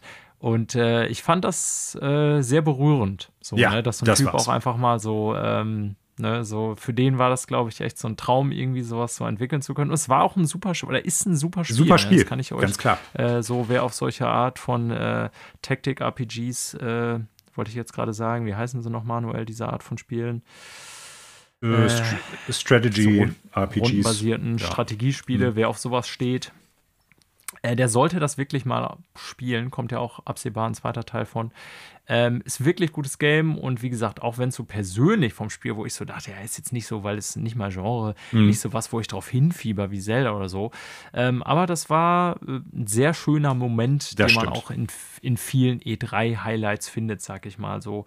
Dass da auch natürlich Leute hinter sitzen, ähm, ich hatte vorhin die gesagt, auch Herzblut darum, dass, genau, ne? Ich habe vorhin gesagt, es geht immer darum, dass Leute da ihr Produkt irgendwie verkaufen wollen und das Geld gemacht werden soll und Firmen versuchen da letztendlich Werbung zu machen und faken auch teilweise irgendwie Sachen und so, um mehr zu verkaufen. Äh, all diese, ich sag mal, negativen Aspekte der Branche, weil es halt ein Business ist, äh, sind E3, aber es sind halt auch diese äh, sehr menschlichen äh, wahren Begebungen von Leuten, die dahinter stehen, die halt eine Menge Zeit, Energie und äh, ja, Kreativität da reinstecken. Ne? Und ich ja. finde, das war so ein sehr schöner Moment, wo man das mal sehen konnte, dass es eben nicht alles nur Krawatten sind, sozusagen. Absolut. Der Moment war tatsächlich eher wie so eine Kondompackung, sehr gefühlsecht. wow.